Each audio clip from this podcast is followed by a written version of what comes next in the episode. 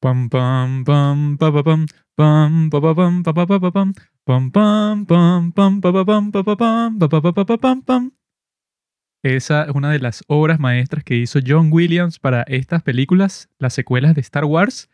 John Williams nunca falla, pase lo que pase, sean las precuelas, sean las películas originales, las secuelas, cualquier cosa que tenga que ver con Star Wars, John Williams siempre nos va a dar algo que recordar, algo que atesorar en el cofre de amor de nuestro corazón por Star Wars. El día de hoy vamos a estar conversando sobre las secuelas de Star Wars. Nosotros hicimos un capítulo sobre Star Wars hace ya tiempo atrás, hace más de un año, en donde conversamos sobre las originales y sobre las precuelas. No nos da tiempo en esos tiempos para conversar sobre las secuelas, fue puro precuela y puro original. En esta sí vamos a conversar sobre la secuela. Eso pues todo lo que ha hecho Disney. Y Disney, bueno, ha tenido un currículo con Star Wars los últimos tiempos que ha sido totalmente desastroso y en Internet cada video que tú encuentras sobre cualquiera de estas tres películas en donde los tipos las están criticando, cada uno de los videos dura, bueno, no sé, tres horas. Entonces nosotros el día de hoy hemos investigado muchísimo para este capítulo, para compartir nuestras opiniones de todo lo, que hemos visto y qué es lo que nosotros pensamos que en realidad cuál fue el problema con la secuela.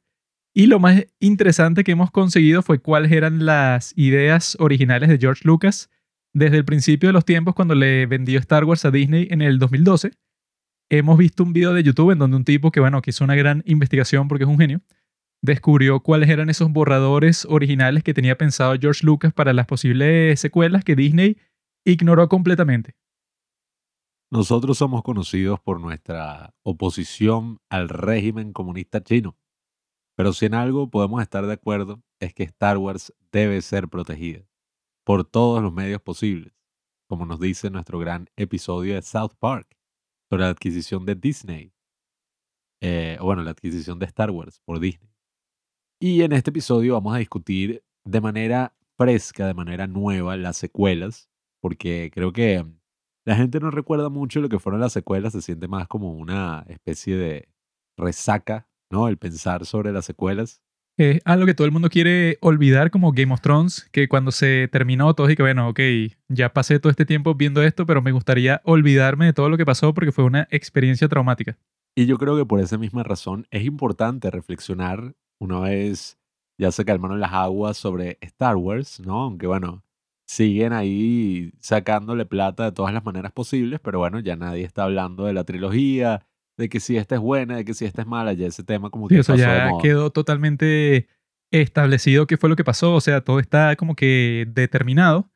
Pero nosotros estamos haciendo un análisis nuevo a todo lo que ha pasado porque eso tenemos todas las fuentes, todas las cosas que no se sabían cuando salieron estas películas ya nosotros las sabemos. Entonces podemos hablar más a fondo de todo lo que pasó y por qué Disney, bueno, hizo un trabajo tan terrible con esto. Y por qué es tan raro que series como El Mandaloriano y el libro de Boba Fett, si son bastante buenas y la está haciendo Disney también, pero no tienen nada que ver con las secuelas que, bueno, no es que fueron unas completas basuras, pues, o sea, no es que las tres películas son 0 de 10 así, pero sí, o sea, el potencial que tenían, ¿verdad? Y que desde el principio, bueno, que The Force Awakens, que todos decían así que, ajá, pase lo que pase, sea la película que sea, todo el mundo la va a ir a ver, porque ha pasado tanto tiempo y la gente tiene tanto hype, que sea lo que sea que estrenes, será súper popular y vas a ganar millones de millones de dólares. Entonces, si los tipos tenían esas ventajas, bueno, ¿por qué hicieron este desastre? ya lo sabemos. Y eso es lo que vamos a conversar hoy, pero lo que me parece más importante, el que va a ser el clímax de toda esta conversación es que vean qué era lo que tenía pensado George Lucas y qué fue lo que terminó sucediendo, que es totalmente distinto. Eso lo vamos a estar conversando, pero primero vamos a hablar sobre cosas personales. Ya saben que pueden encontrar en la descripción, pueden ir saltando las cosas que les interesan del capítulo, que eso queda ahí registrado. Que sí que si quieren saltar directo al clímax en donde eh, contamos lo que tenía pensado George Lucas para los capítulos 7, 8 y 9. Se meten en los códigos ahí y ahí les dice que, bueno, se empieza a hablar desde eso, desde el minuto tal y ya. Si no quieren escuchar esto, lo que sea, esto es libre, ustedes pueden escuchar lo que les dé la gana. Las ucronías y el cine siempre son interesantes, por cierto. Eh, para hacer este paréntesis, Marica, ucronías. Bueno, no sé. Explica qué significa eso, pues la gente normal, eso, no los posers como tú, no saben qué cara es una ucronía. La gente no sabe lo que es una ucronía. bueno, yo tampoco sabía, solamente lo sé por, bueno, una anécdota bizarra en la que no entraré ahora, pero No cuentes ni una, una de tus historias. ucronía es eh, una especie de qué hubiera pasado si un mundo alterno donde los hechos se dieron de una forma distinta y bueno, hay gente que le encanta reflexionar qué hubiera pasado si hubieran dado ese beso, qué hubiera pasado si le hubieran pedido el número de teléfono a su crush. Se lo piensas tú, ¿no? Pues Bueno. no haces las cosas que quieres. Somos toda una comunidad, Juanqui. Y por cierto, existe una Wikipedia de ucronías donde hablan de todos los hechos históricos y bueno, la gente se pone a imaginar qué hubiera pasado. El punto es que el preguntarse qué hubiera pasado si en el cine es muy interesante porque todos sabemos que los cineastas tienen muchos proyectos que desechan, tienen muchos proyectos que dejan de lado. Eso es muy propio, ¿no? Del ámbito creativo. Y yo he leído mil y un artículos que es y que no. Esta película que Orson Welles nunca hizo. El Napoleón de Stanley Kubrick o estas películas que Stanley Kubrick dejó atrás. Mil y un cosas y mil, por ejemplo, y ay, David Lynch iba a dirigir la quinta de Star Wars. Déjalo para tu recomendación, nerd. Esto es sobre Star Mm. Wars, no sobre esas cosas de hoy. El gran artista. Esto es sobre películas serias Mm. como La venganza de los Sith. En este caso, lo interesante es qué hubiera pasado si George Lucas no hubiera vendido Disney, si hubieran sido una mierda, si hubieran sido buenas. Bueno, ya lo conversaremos No en es el clímax de que este hubiera sido una mierda. Lo que nos dieron, bueno, es imposible que sea peor que eso, pienso yo. O sea, de todas las versiones posibles del mundo, eso sí hay muchos multiversos, como dicen en las películas de Marvel. El multiverso que estamos viviendo en este momento es el más basura con respecto a las secuelas de Star Wars, porque eso, ¿qué puede ser peor que los tipos no hayan planeado ni un segundo de la mierda que hicieron? Pero eso, vamos a hablar de lo que hemos estado haciendo últimamente. Vimos un documental que se llama What is a Woman? que es una mujer? Que fue hecho por el gran Matt Walsh, el tipo que trabaja para The Daily Wire, que es la compañía de Ben Shapiro, una de las mejores compañías de medios que está tratando de cambiar el contenido cultural de los Estados Unidos que siempre se va para la izquierda, para unas posiciones ahí todas locas. Y en el documental el tipo lo que hace es que le pregunta a la gente del mundo simplemente qué es una mujer. Una pieza de propaganda transfóbica, en otras Y palabras. resulta que esa pregunta se hizo completamente viral porque le están haciendo una audiencia a la que ahora es jueza de la Corte Suprema que se llama Ketanji Brown. Y una congresista republicana le preguntó y que mira, ¿me puedes decir qué es una mujer? Y Ketanji Brown como que se ofendió incluso por la pregunta y lo que le respondió así, pero como por reflejo fue que yo no sé, ¿acaso soy una bióloga? Si fuera bióloga pudiera responder, pero no sé, así. Y entonces todo el mundo se empezó a burlar de eso y que como que tienes que ser biólogo para saber que es una mujer y tal, eso. Comenzó ese debate y eso fue en las vísperas de que se estrenara este gran documental, What is a Woman, que nosotros nos lo pirateamos y tal. Y el tipo lo que hace es eso, pues, o sea, va, va por el mundo eh, preguntándole a todo tipo de personas que si en protestas, ¿verdad? Y por la calle y a activistas de, de los transgénero y tal. El tipo eso pues hace un recorrido por todo ese mundo de la gente que quiere decir que no, bueno, eso pues que el sexo y el género son totalmente distintos y que bueno, que se crean como que toda una narrativa así, ¿verdad? Que a él le dan como que una charla, ¿verdad? Que él, se queda así como que sorprendido. Porque le dan así toda una charla así que, que bueno, el sexo y el género en qué se diferencian, ¿no? Y bueno, el tipo le explica como 10.000 cosas, un profesor ahí y que de eso, pues de ideología de género y tal, le explica un montón de vainas y esto, y la historia y las tribus y la historia humana y por qué el sexo y el género no es lo mismo y tal. Así, pero eso, pues, o sea, que el tipo al final de toda la charla ni le respondió, pues, o sea, así como si fuera un tema tan complejo que no te pueden decir eh, sí o no, sino que es eso, pues, algo muy difícil responder a esa pregunta de qué es una mujer, ¿no?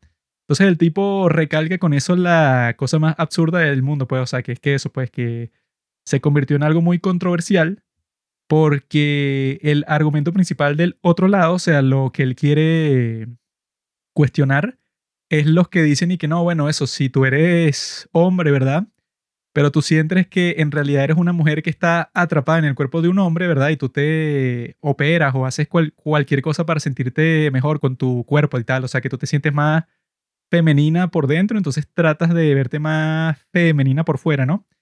Si tú haces cualquier cosa así, ¿verdad? Lo que dicen como que los activistas de la cuestión, pero que yo creo que son los más radicales de la vaina, pues.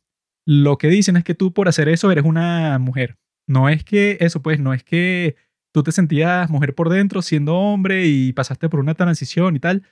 Y, o sea, no te llaman mujer transexual, sino que te llaman mujer y ya, pues, o sea, no hacen otra distinción ahí. Entonces él cuestiona todo eso porque en realidad eso, yo pienso que en realidad la gente que eso, la mayoría de la gente de eso, que si son transgénero, como que no está así tan preocupada y que yo seré en realidad mujer o soy hombre y tal, ¿no? Pero yo cómo me diferencio de una mujer biológica que nació así y yo que hice una transición, o sea, yo creo que la mayoría de la gente transgénero no se preocupa de eso, sino que dice que, bueno, con tal de que me acepten normalmente, pues, y, y, que no me traten como un monstruo y tal, o sea, yo estoy contento, pues, o sea, no es que tienen que cambiar todos los términos y cómo se refieren a la gente y los pronombres y tal. Que eso, con respecto a los pronombres y eso, eso, pues, o sea, que si Pablo dice que es ella y yo le digo él y que no, entonces si tú le dices eso a Pablo, entonces eso va a causar que se suicide, ¿no? O sea, que lo pone así de una forma súper dramática. Pero yo lo que vi que no sabía antes es que existe algo llamado female presenting o male presenting, pues, o sea, que es un término en inglés, ¿no? Pero es que tú, ¿verdad? Cualquier persona que diga que es transgénero, ¿no? O sea, que ponte que tú eres un hombre que se, siente atrapado en un, en un cuerpo de mujer, ¿no?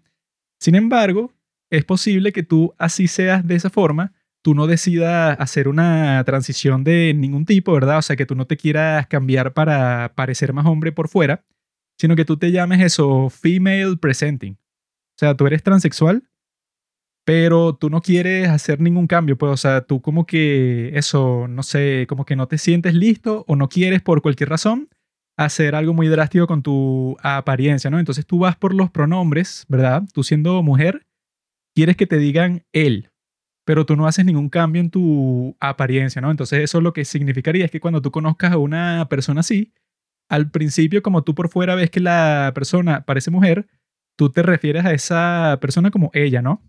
Pero esa persona quiere que tú te refieras a ella como él. Entonces cuando tú te refieres hacia ella, ella te va a corregir y te va a decir y que, ah, mira, no es ella, es él. Y tú, ah, ok. Entonces, si eso es posible, ¿verdad? Eso quiere decir que eso, pues, o sea, que todo ese show que hacen así, que, que tú tienes que estar pendiente de los pronombres de todo el mundo y tal. Y bueno, en realidad no. Porque si lo que acabo de describir existe, que lo descubrí esta semana, quiere decir que en realidad eso pues no es no tiene que ver así que tú estés pendiente de todo el mundo para no ofender a nadie, sino que eso cualquier persona normal de ese estilo pues o sea que se sienta incómoda con su género y tal te va a decir a ti pues y que mira Pablo yo quiero que tú me digas ella y tú vas a decir ok y ya. No es que no pero tú cómo es que le tienes que decir y tienes que fijarte en su apariencia y tienes que, eso pues, no sé, como hacen y que le preguntan a todas las personas de un salón y que mire ustedes para que me digan sus pronombres, para yo no haga esto de misgendering y tal, porque yo sé que eso es muy traumático. Entonces, todas esas cosas y todo ese show que hacen, lo que acabo de descubrir, o sea, que no tendría sentido con ese contexto, pues, o sea, que dicen que existen muchas personas que son transgénero, que son transexual y tal, o sea, que no sé cuál es la distinción, pero eso, pues, o sea, que son así, pero simplemente no quieren pasar por toda esa transición o lo están que sí dejando para el futuro. Pero que te dicen eso, pues, y que mira, tú, tú me ves a mí como un hombre, pero quiero que me digas ella. Entonces, si eso existe, bueno, todo ese show de los pronombres y tal, eso yo creo que es más que sí propaganda y listo. Bueno, a mí me interesó mucho el documental porque era pintado por todos los medios de comunicación. Este documental, cabe contar que no le hicieron ni siquiera una reseña. Bueno, yo leí como tres reseñas del documental, pero eran de puras páginas extrañas ahí que sí. No, tublogcristiano.com. El superpatriota.net. sí, que hablaban y que no, que la ideología del género, este documental es buenísimo.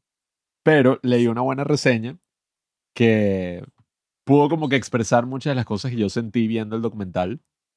Que al principio te lo muestran y, y bueno, yo estaba como dispuesto a que, predispuesto aquí a ver que si no, esta vaina va a ser una propaganda así en contra de los trans. Porque, ajá, eh, Daily Wire es un medio de derecha conservadora y este tipo es un estúpido.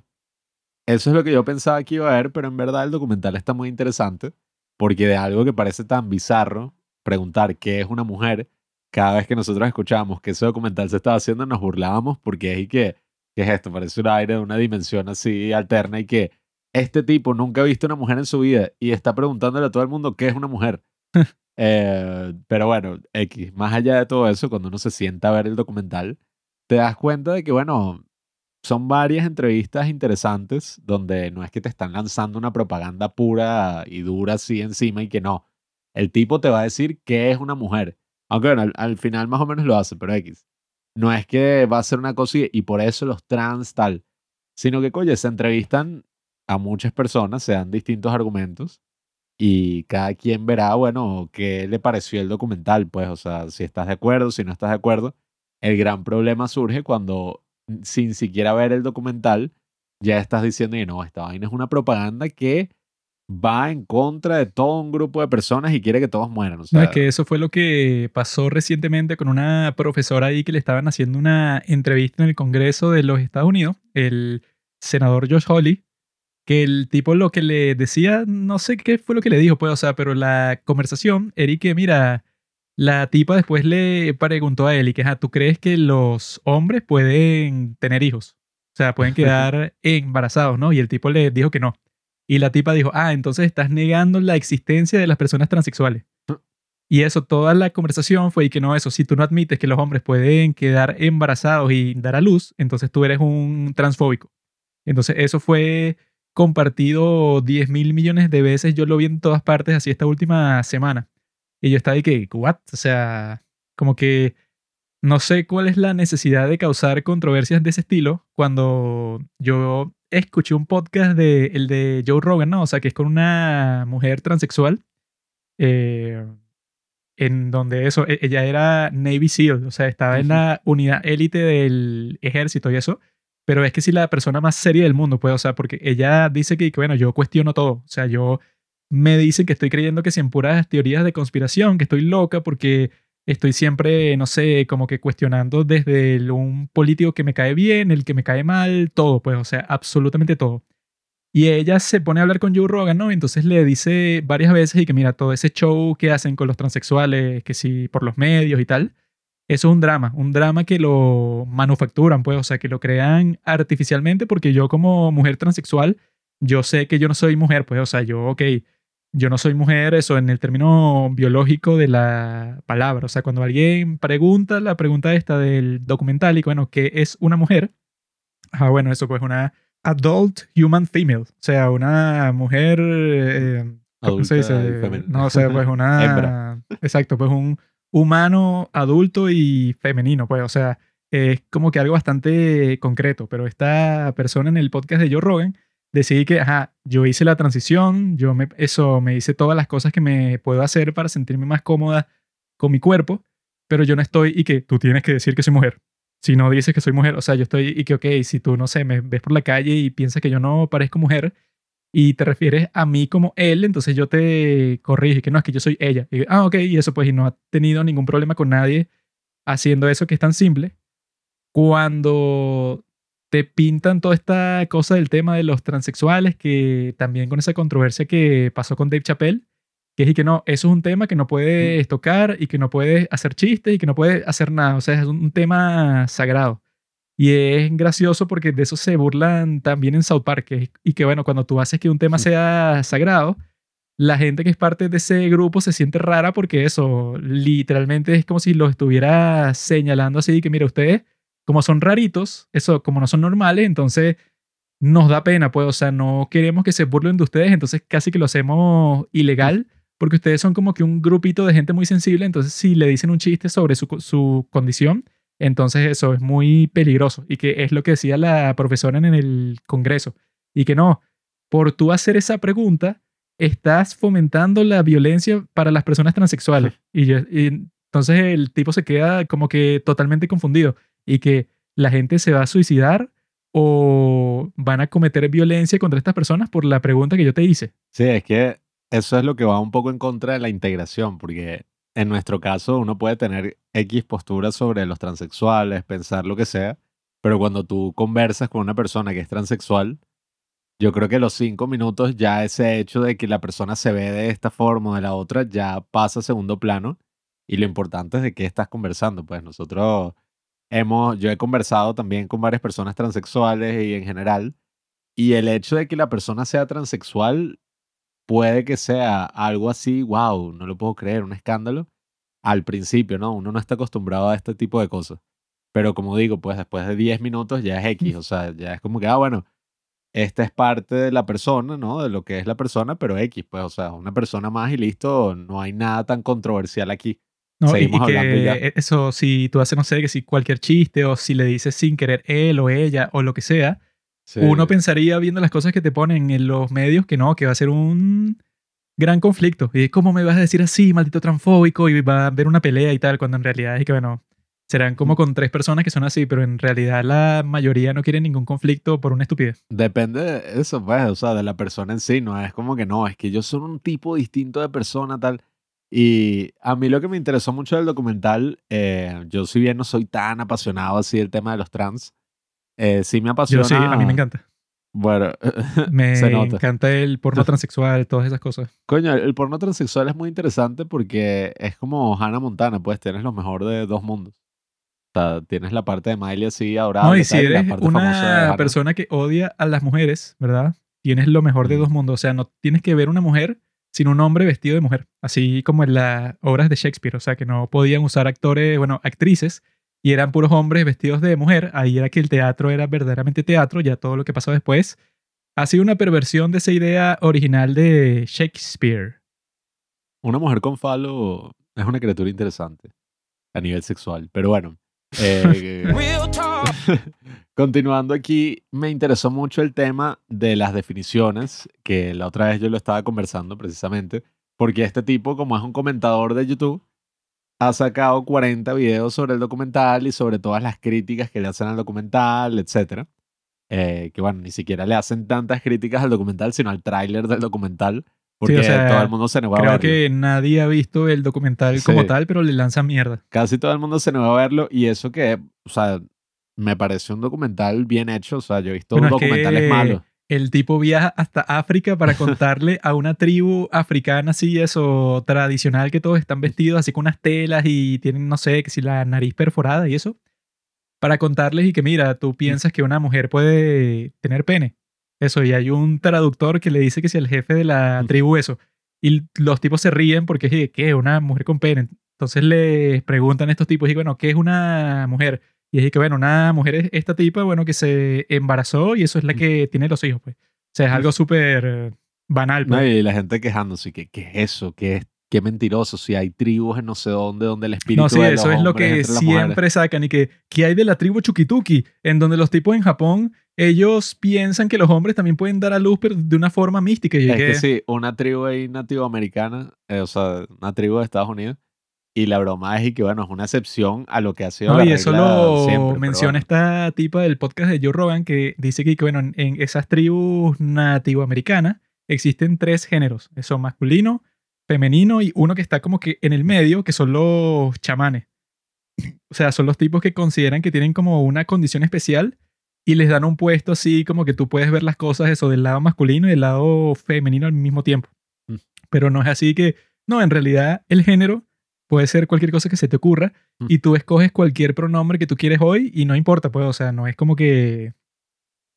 No hay ningún estándar, pues, o sea, que yo creo que es de lo, lo que se quejan muchas personas, que es que no, bueno, en realidad tú puedes tener cualquier género que tú quieras hoy, mañana tienes otro, te cambias los pronombres, te vistes como quieres, o sea, que es que, bueno, ok, puedes hacer lo que, lo que quieras, ¿no? O sea, que lo principal, pienso yo, es eso, o sea, que si tú quieres hacer cualquier cosa, cambiarte el cuerpo, eso, hombre, mujer, tatuarte, no sé, ponerte cualquier extensión que quieras en tu cuerpo, que si todas las cosas que hacen esas que te ponen que si un plástico debajo de la piel para que parezca que tú eres, no sé, un alien. Tabú o sea, Latinoamérica. Puedes modificarte el cuerpo como te dé la gana, pues eso no es, no es y que tú no deberías poder hacerte la cirugía transexual porque, o sea, lo que sea.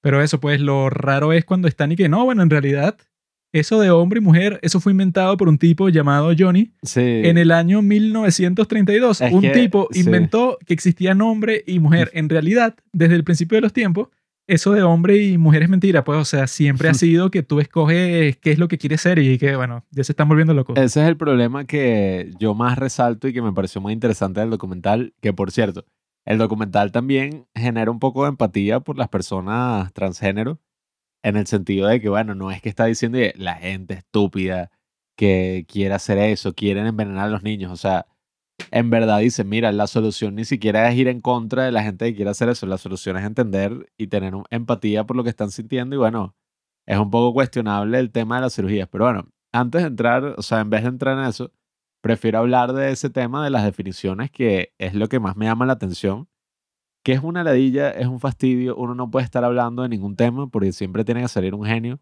a resaltar la excepción, como si la excepción a X tema ya convierte la regla en algo súper estúpido, en algo que ni siquiera debería existir. Yo estaba hablando de este mismo tema, ¿no? Con em, nuestro amigo Arsenio que apareció en el podcast y otra compañera. Eh, acabamos de bajar de la montaña, ¿no? Que queda en nuestra ciudad. Y, la compañera. Yo por alguna razón decidí hablar de este tema. No es compañera. Bueno, sí, la, la compañera. Y ella estaba, yo le estaba dando como que este ejemplo de que, oye, es verdad, uno a veces trata de hablar cosas más universales, o sea, reglas, definiciones, etc. Y entonces siempre sale alguien a decir y que no, pero yo conozco a alguien que no es así. Por lo tanto, ya lo que era la regla cambia completamente. Entonces yo le estaba diciendo que eso es como estúpido. O sea, tú no dices, los seres humanos tienen ninguna pierna, una pierna o dos piernas. Entonces cuando tú abres el libro de anatomía, tú ves un ser humano así, tipo el hombre de Vitruvio, sin piernas, con una pierna y después, o sea, no, uno dice, generalmente los seres humanos tienen dos piernas. Hay algunos seres humanos que nacen sin una pierna, hay otros que nacen sin dos piernas. Eso no hace que dejen de ser seres humanos, eso no es ningún tipo de discriminación. Lo mismo ocurre con cualquiera de esos eso argumentos. cualquier persona entiende que, ah, bueno, si naciste así, significa que naciste jodido. O sea, no hay que, entonces hay que redefinir todo lo que significa ser un ser humano porque hay un tipo que nació con una pierna. Sí, entonces o sea, ya tú no puedes decir que hay un ser humano con dos piernas. Eso que la pregunta es y que, bueno, ponte que te dicen y que, bueno, ¿qué es una mujer? Y tú respondes y que, bueno, una mujer es un ser humano que puede quedar embarazado. Entonces sale un genio que hay mujeres que no pueden quedar embarazadas, entonces dejan de ser mujeres y que, bueno, esa mujer que no puede quedar embarazada debe tener algo mal, algo malo con su útero, ¿no? O sea, tiene algún problema. O sea, si ella, eso, incluso si nació estéril, digamos, debe existir una condición médica que describa eso que, mira, tú naciste estéril porque te faltó una parte del ADN, no sé. O sea, es una mujer embarazada que por un problema no puede, perdón, ¿qué estoy diciendo? es una mujer que por un problema no puede quedar embarazada. sí, eso puede. o sea, no hay ya, que, no que- entonces, que es una mujer? Y que, bueno, es exactamente lo mismo. Por casualidad hay una mujer que, no sé, mira, nació así o tuvo un problema, eso tuvo cáncer y eso, el útero ya no le funciona, lo que sea. Pero y que ahora que es una mujer, ahora no se sabe. No, y, y que eso a la larga es más problemático aún, porque ahí lo que estamos implicando es que no podemos definir nada. Y que todas las definiciones son insuficientes y que esto y lo otro. Y, oye, muchas veces no tenemos este problema, qué sé yo, con un gato. O sea, todos sabemos que es un gato, todos sabemos que es una mujer, todos sabemos que son cosas y siempre van a surgir problemas para definirlo, ¿no? Eso se ve en filosofía. Eh, es difícil, ¿no? El tema de las definiciones, pero porque sea difícil, no hay que entrar en esta narrativa que yo odio tanto, que es esa narrativa posmoderna. Un gato es un felino. Sí, o sea, que se entra en una narrativa posmoderna donde ya nada tiene, o sea, ya todas las definiciones deben ser derrumbadas y debemos crear nuevas definiciones. Y eso pasa por, eh, bueno, lamentablemente, quitarle el significado a todo.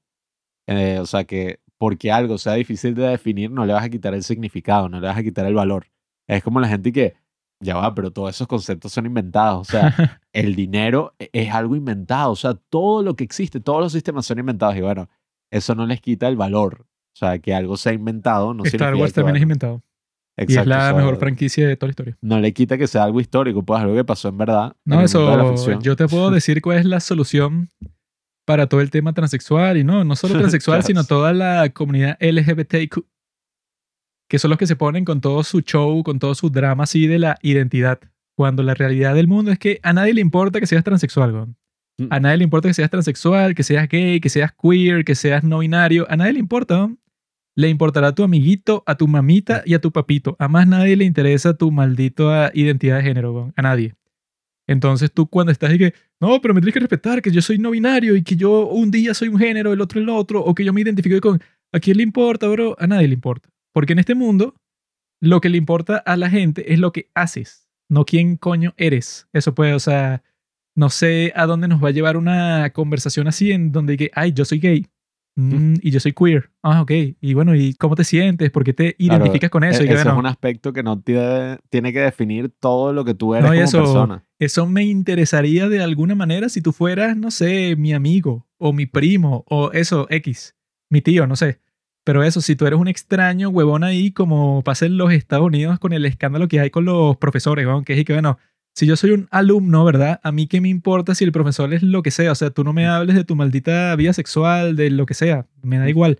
Eso puede, o sea, que los gringos se ponen todos raros con eso y que no van a dejar a los profesores poder hablar sobre su sexualidad y sobre su identidad de género. Y que, bueno, yo aquí en Venezuela, yo fui al colegio, ¿no? Como cualquier persona y pasé eso, pues, por la secundaria, por todo. Y yo no tengo la más mínima idea si algún profesor, no sé con quién está casado, no sé si son gay, no sé qué género tienen, no sé nada sobre su vida personal. Hay uno que otro profesor que sí se ponía a contar y que mi ex esposa, no sé, que yo ayer estábamos teniendo una conversación así, no sé, que si una cosa así, pero eso era, eso, no sé, que si un evento aislado de todos los demás profesores, todas las cosas que se sabían de ellos, era que eso, pues, o sea, que alguien escuchaba un rumor o que alguien se encontró un profesor saliendo con una tipa en un centro comercial y se lo dijo a los demás y que, ay, mira, este tipo como que tiene novia y tal. Eso era lo que pasaba, pero los gringos se ponen con un show y que, porque un profesor no puede hablarle sobre el transexualismo a los niños. Y yo dije, ah, ok, puedes hacer lo que quiera, pero ¿por qué coño un profesor haría eso? Pues, o sea, ¿cuál es, cuál es todo el punto? Si eso, ¿a quién le importa? weón? O sea, tú eres un profesor. Si, si tú vas a dar clase de matemática, ¿a quién coño le importa si, tú, si eres mujer y estás casada con una mujer? ¿A quién le importa? weón? Sí, es que, que ese sea un aspecto base de todo lo que eres como persona, bueno, quizás a nivel personal lo es, pero más allá de eso no es algo que debería Eso, afectar. eso no, le sé. importa a nadie. weón. Sí, o sea, es que es algo muy personal, pienso yo, y, y eso es lo fastidioso también, que entonces la gente se pone a comentar y se pone a decir que no, es que esa persona no debería ser así porque el efecto que está teniendo sobre los niños y que, ah, que la o sea, la persona tiene que cambiar por el efecto, es como lo de Lightyear, pues, y que, sí, o sea, ese besito va a convertir a tu hijo en gay. No, y eso, y pasa exactamente igual con el tema del aborto. Y que mira, Sí. a nadie le importa si tú te cogiste a fulanito y eso, o puedes abortar o no puedes. Eso, yo tuve una conversación estúpida con una chama ahí que me pasó unos mensajes en mi cuenta porque yo puse un meme en mi stories cuando era todo el show de los Estados Unidos y que no, que acaban de prohibir el aborto en los Estados Unidos, cuando lo que pasó fue que, bueno, que la Corte Suprema fue que, mira, este precedente no tiene sentido porque no está en la Constitución, así que yo dejo que los estados voten por eso si quieren que sea legal o ilegal, haga lo que les dé la gana. Y entonces yo puse algo así en mi story y una chama que yo conozco, ¿verdad? O sea, que en la vida real no hemos tenido así ningún conflicto, fue que, no, ¿cómo puedes mostrar eso? ¿Acaso no sabes que viene una emergencia clínica y que no se sabe cuántas personas van a morir y que eso, que tú quieres masculinizar el tema? Y millones de personas van a morir. Sí, que quieres masculinizar el tema porque a ti te importa es la parte política, que eso no es lo que importa, eso no tiene nada que ver con el tema cuando en verdad lo importante es que eso es una emergencia médica masiva y que a mí me da absolutamente igual si hay eso, vamos a ponerle un número así loco, si hay 50 millones de mujeres en los Estados Unidos que se embarazaron en los últimos, no sé, 10 días y no pueden abortar y que no, qué emergencia clínica tan grande, que me da igual. O sea, eso no existe. No existe ni de cerca. Pero si existiera, me da súper igual. O sea, 100%. Y que mira, esa es tu decisión. No tienes empatía. Esa es tu vida. Me sabe a 100% a mil mierda eso, el destino de una persona que yo no conozco. Y las personas que dicen que sí les importa, eso es lo que llaman famosamente virtue signaling. Que eso puede, o sea, que tú tienes que decir en internet que te importa que estás llorando y que estás muy preocupado, cuando en realidad eso, pues si en realidad te importara el destino de todas las personas que tú no conoces, bueno, todos los días en un montón de sitios en el mundo, en un montón de países en todas partes del mundo, existen, pues ocurren todo tipo de atrocidades a todo nivel. O sea, si a ti en realidad te importara el destino de un montón de seres humanos ambiguos, abstractos que tú no conoces, bueno, tú estarías llorando todo el día, porque eso, pues este mundo está lleno de tragedias literalmente, constantemente, en todo nivel y en todo momento. Entonces eso puede, o que tú estés y que no, ¿cómo puede ser esta emergencia? ¿Qué es lo que vamos a hacer? Y que no me importa, como tampoco me importa que tu amiguito sea transexual, me da igual. Por eso, eso, yo creo que es mucho más sano si es, y que, mira, huevón, a mí me da igual si tú eres hombre, mujer, no binario, transgénero, no me importa, huevón. Eso pues, el problema sería cuando un tipo, eso, ponte que ve a un hombre con vestido y dice que, mira, maldito enfermo, te odio. Eso, ese sería el verdadero problema, pues un tipo que si cuando vea algo así en público se dice que, bueno, voy a joder a esta persona. Pero eso será, no sé, un 0,1% de la población, un tipo que en realidad, en la vida real, no en internet, en la vida real que el tipo va a confrontar a una persona transgénero y que, mira, tú, asqueroso, le estás dando el mal ejemplo a mis niños. Eso en la vida real pasará, no sé, una de cada 100.000 interacciones que se tienen en persona. Entonces, todo ese show, pues, o sea, todas esas cosas que están en internet así de que no, que esta gente que no tiene derechos, que hay que protegerlos y tal, eso es una distracción, un show que se crean del verdadero problema. ¿Cuál es el verdadero problema? El verdadero problema es siempre económico. Siempre es que, bueno, que te están robando y tú no lo sabes, pues, o sea, que te están sacando la plata directamente del bolsillo y tú lo que estás pensando es que, ay, si una persona no binaria, ¿cómo le digo? ¿Le, le digo él o le digo ella? Porque como no tienen ninguno de los dos sexos. Yo lo que creo es que la empatía es importante y la empatía no pasa por, bueno, victimizar el 100% del tiempo a una persona, ni, ni siquiera conoces, o sea, una persona abstracta. Y nada, o sea, las cosas que estaban mal, hay que seguirlas denunciando. O sea, la violencia está mal con quien sea, todas esas cosas están mal, te veas como te veas. Y si alguien te está insultando, si alguien, no sé, o sea, mi familia me votó de la casa por ser gay, mi familia me votó de la casa por ser transexual, eso está mal en cualquier, en cualquiera de sus colores, en cualquiera de sus definiciones y nada, o sea, yo creo que... Pero en ese caso es peo tuyo igual, o sea, sí, pero... problema tuyo si tu familia te votó de la casa por ser transexual y que explícame qué quieres que yo haga. O sea, yo digo, si eso ocurre, dudo mucho que, que no, es que toda la sociedad es culpable porque moldeó a tus padres probablemente tu padre y tu madre tampoco es que te querían tanto. Si están dispuestos a votarte de la casa por a quién te vas a coger, porque no les vas a dar nietos, bueno, o sea, tremendos padres que tienes son una mierda. Y no sé, o sea, yo creo que este documental es interesante porque hace que nos preguntemos algo que muchas veces no nos preguntamos porque, porque habría que preguntárselo. Y lo hace de una manera ingeniosa, nos presenta muchos argumentos interesantes y bueno, si estás en contra del documental, bueno, presenta los argumentos en contra y los oloremos. Se los recomendamos 100%, lo pueden encontrar en Torrent, se pueden meter en estas famosas páginas en donde está todo gratis ahí, se lo descargan. Juanqui es libertario 100%, no tiene empatía con el niño que sufre. no tengo empatía con alguien que no conozco en lo absoluto y la realidad es que nadie la tiene, pero eso, si tú actúas que la tienes, es que eres un gafo, pues, y que no, bueno, eso, pues tú puedes tener empatía por un amigo tuyo que le pasó eso, pero no hay que no. Existen millones de personas en el mundo que hay que, ah, bueno, sí, weón. Tú estás preocupado por millones de personas en el mundo y bueno, ponte a contar cuándo es un millón. O sea, eso, uno por uno, por uno, por uno. Yo tengo empatía por Anakin Skywalker. Tengo empatía por Rey. Tengo empatía por Luke. Pero no. ahora ha llegado el momento, luego de tener esta conversación sobre el estado actual de la sociedad, de hablar sobre Star Wars, la guerra de las galaxias, pero lo que ha hecho Marvel. ¿Qué? Lo que ha hecho Disney. Eh, me confundí. Lo que ha hecho Disney de Star Wars, que yo como soy un nerd, he visto todo lo que ha hecho Disney con respecto a Star Wars. He visto Obi-Wan, he visto El Mandaloriano, he visto el libro de Boba Fett, vi las secuelas y voy a ver todo lo demás que salga. Porque yo pienso que Star Wars es la mejor franquicia que ha existido en toda la historia. Mejor que El Señor de los Anillos, mejor que Harry Potter, mejor, mejor que todo. Porque es lo más icónico y es lo más original que existe, pienso yo. O sea, no original en el sentido de que inventó todas las cosas que salen en pantalla, pero que como Star Wars fue el primer gran blockbuster así del que todos los demás se basaron, eso pues, y de eso, de las sagas y las secuelas y tal. Star Wars fue eso, pues, el que puso el estándar que vas a ganar millones de millones de dólares si haces una película que esté llena de efectos especiales y que siga como que la misma historia del viaje del héroe y tal. Yo creo que eso, pues, o sea, que me encanta así en todo sentido y que disfruto mucho las primeras seis películas, todas en donde George Lucas tenía la mano metida ahí 100%. Y por eso es que antes de, pienso yo, pues, o sea, de conversar sobre qué fue lo que pasó con las secuelas como tal, o sea, que las vimos otra vez para poder conversar eso bien, antes de que eso, pues que vayamos detalladamente así, o sea, de todas las fuentes que hemos visto y de todas las cuestiones que salieron mal, que fue que si el 100% de todo, podemos ir al principio del desastre, pues, o sea, que fue en el 2012, cuando George Lucas decidió venderle a Disney Star Wars, que se la compraron por 4 billones de dólares, que son 4 mil millones, o sea, en español, pero en inglés se dice 4 billion dollars. 4 billones, o sea, tanta plata, o sea, es como que una cifra increíble y que George Lucas donó todo ese dinero a la caridad.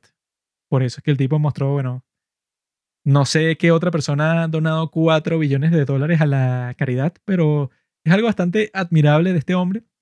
Y que el tipo eso, cuando esto sucedió, creó una reacción bastante escandalosa de casi todo el mundo porque uno pensaba que estos tipos de Disney son una corporación, ¿no? O sea, son unos tipos que no tienen como que mucha vena artística, ¿verdad? Puede pasar algo como Marvel, que está súper bien construido y estructurado y que al final con Infinity War y con Endgame fue completamente genial. Pero al mismo tiempo eso, pues, o sea, Star Wars tiene como que cierta magia y que todo, casi todo viene de George Lucas, que el tipo eso, pues, ha tenido una, un nivel de estar involucrado en todas las películas de Star Wars así, pero 100%, porque el tipo como que se obsesiona completamente con la historia, ¿no? Entonces, el problema principal al principio, en el 2012, fue que a este George Lucas, como parte del trato, o sea, que no estaba puesto en el contrato ni nada, pero lo que le dijeron fue que, mira, George, tú ya empezaste a trabajar en las secuelas. O sea, porque la compra ahí, que eso yo no lo sabía hasta estas investigaciones y tal, la compra ahí llegó cuando George Lucas ya estaba trabajando en cuáles iban a ser las secuelas, pues el, los capítulos 7, 8 y 9. El tipo ya estaba con el proceso comenzado.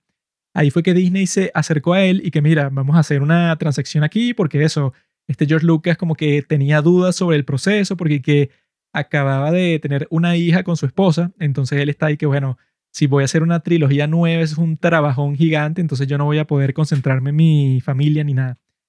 Entonces él decidió al fin y al cabo venderle eso, Star Wars por 4 billones y los tipos, este Bob Iger, que era el presidente de Disney en el momento, no sé si lo sigue siendo, pero el tipo hoy que sacó en un libro suyo, eso que era su autobiografía, en donde él dijo que este George Lucas se quedó decepcionado después del trato porque él le dijo a él personalmente y que mira, yo sé que tú ya tienes los guiones, o sea, que tú ya tienes los borradores de la secuela. Entonces yo te prometo a ti, o sea, no está en el contrato ni nada, pero yo te prometo que nosotros vamos a integrar eso. O sea, no te estoy diciendo que va a ser exactamente igual, pero casi que vamos a usar tu trabajo como borrador para todo lo que vamos a hacer con las secuelas de Star Wars. Y que George Lucas estaba muy satisfecho en ese momento porque pensaba que era verdad. Obviamente después se dio cuenta que era falso, pues, o sea, que los tipos como que botaron a la basura todo lo que él tenía planteado para el futuro y bueno, comenzaron de cero con JJ Abrams, ¿no? Y ahí fue que yo descubrí por un canal de YouTube que creo que se llama Star Wars Theory, que es el canal eso más popular en todo el mundo de Star Wars de YouTube. Y el tipo descubrió una gran joya, pues, o sea, algo que yo no había visto en todo este tiempo que yo llevo viendo las secuelas y viendo reseñas y viendo todo tipo de contenido y de artículos sobre el tema y tal, behind the scenes y eso, nunca había visto y no sabía que existía, ¿verdad? El material, pues, de qué era lo que estaba trabajando George Lucas antes de venderle Star Wars a esta gran corporación malvada que es Disney, ¿no? Y el tipo te revela, ¿verdad? En unas entrevistas, en un libro ahí todo rebuscado que el tipo se compró, cuál era la idea original de George Lucas para la secuela. Y lo que él revela ahí suena muchísimo mejor que lo que nos dieron, pues, o sea, lo que nos dieron como vamos a estar desarrollando poco a poco en este capítulo fue una cuestión, eso pues, o sea, que se veía, obviamente, o sea, eso es lo primero que cualquiera nota cuando ve la trilogía, que no planearon un coño, o sea, los tipos improvisaron todo. Cuando tenían los borradores de George Lucas, y los borradores de George Lucas lo que decían es que, bueno, capítulos 7, 8 y 9, ¿no? Comienza todo un poco después, o sea, unos años después de el regreso del Jedi, ¿verdad? Que es la película que se considera como el capítulo 6. Entonces, este George Lucas dijo que la inspiración que tenía para la trama de esta es que, bueno, ¿qué fue lo que pasó luego de la invasión de los Estados Unidos a Irak? Y que bueno, que los Estados Unidos invade Irak y triunfa bastante rápido y mata a Saddam Hussein, todo eso pues en cinco minutos. Y cuando hace eso, entonces los tipos, bueno, esa es la parte fácil. Que eso es bastante profundo porque George Lucas, eso, el tipo siempre está como que metido en toda esa onda de hacer algo que tenga que ver con la política, con la sociedad, con la economía. Star Wars nunca es y que mira la peleita que tienen con los sables láser, eso, eso es parte de la historia y es una parte muy chévere, pero bueno, el tipo siempre tiene un trasfondo más profundo ahí. Bueno, es que la trilogía original es básicamente la Segunda Guerra Mundial y las precuelas ya son más que sí, qué sé yo, una crítica, no sé, a la administración de Bush, una vez así.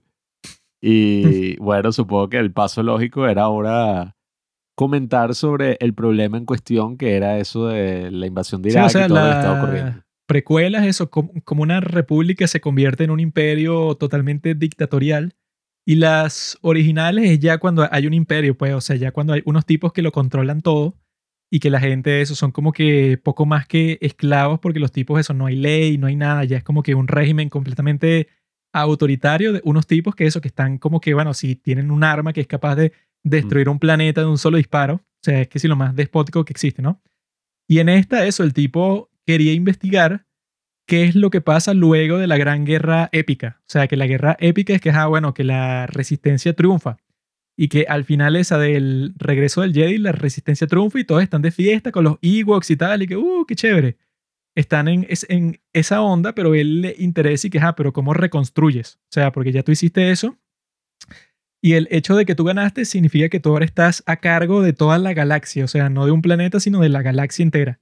Entonces tú tienes que ver cómo es que reformas todo el sistema, cómo creas algo completamente nuevo. Entonces él dice que los Stormtroopers sería como lo que pasó con el ejército de Irak. O sea, que yo vi un documental sobre eso, que los tipos los dispersaron, pues, o sea, que les dijeron y que mira, el ejército de Irak ya no existe. Así que ustedes, bueno, váyanse a hacer otra cosa porque el ejército ya no está. Y bueno, de esa gente que los gringos muy estúpidamente liberaron de su labor, esos fueron los que terminaron fundando todos los grupos terroristas que existen, pues el ISIS y las primeras insurgencias que tuvo los Estados Unidos en Irak, que lucharon muchísimo contra estos tipos y bueno, los, los demás cruzaron la frontera y se unieron a los talibanes, pues. O sea, pasaron como un montón de cosas así, pero totalmente terribles y que se pudieron haber evitado desde el principio. O sea, si no hacías una acción tan estúpida así. Entonces este George Lucas y que planeaba que los Stormtroopers, eso que la resistencia de que vimos en las películas originales se convertiría en los nuevos mandatarios. Y que los tipos, eso pues, o sea, con esa nueva labor, iban a estar un poco perdidos, pues, o sea, que eso, que hacen que los Stormtroopers ya no tengan trabajo y los tipos crean como que una nueva resistencia en unos, unos planetas, ¿no? Mientras tanto, Luke, el tipo quiere volver a reiniciar toda la dinastía de los Jedi, pues el tipo quiere crear una escuela de cero y está buscando niños entre 2 y 3 años para entrenarlos desde cero. Y que bueno, que la primera generación de los Jedi, ¿verdad? Que estaría disponible cuando él comience ese entrenamiento, lo estaría que sí, 20 años después. O sea, eso pues que lo genial, pienso yo, de los borradores que él tenía es que los tenía para la trilogía entera. O sea, que él ya tenía, ok, en el 7 pasa esto, en el 8 pasa esto otro y en el 9 tal cosa, ¿no? Entonces él dice que el villano principal de toda la trilogía sería Darth Maul, que es el tipo que Obi-Wan mata en el episodio 1, la amenaza fantasma, y que ese es la serie animada y que lo revivieron y tal. Entonces el tipo es como que medio robot, porque este Obi-Wan lo cortó en dos, entonces le ponen partes de robot, como hicieron con Darth Vader.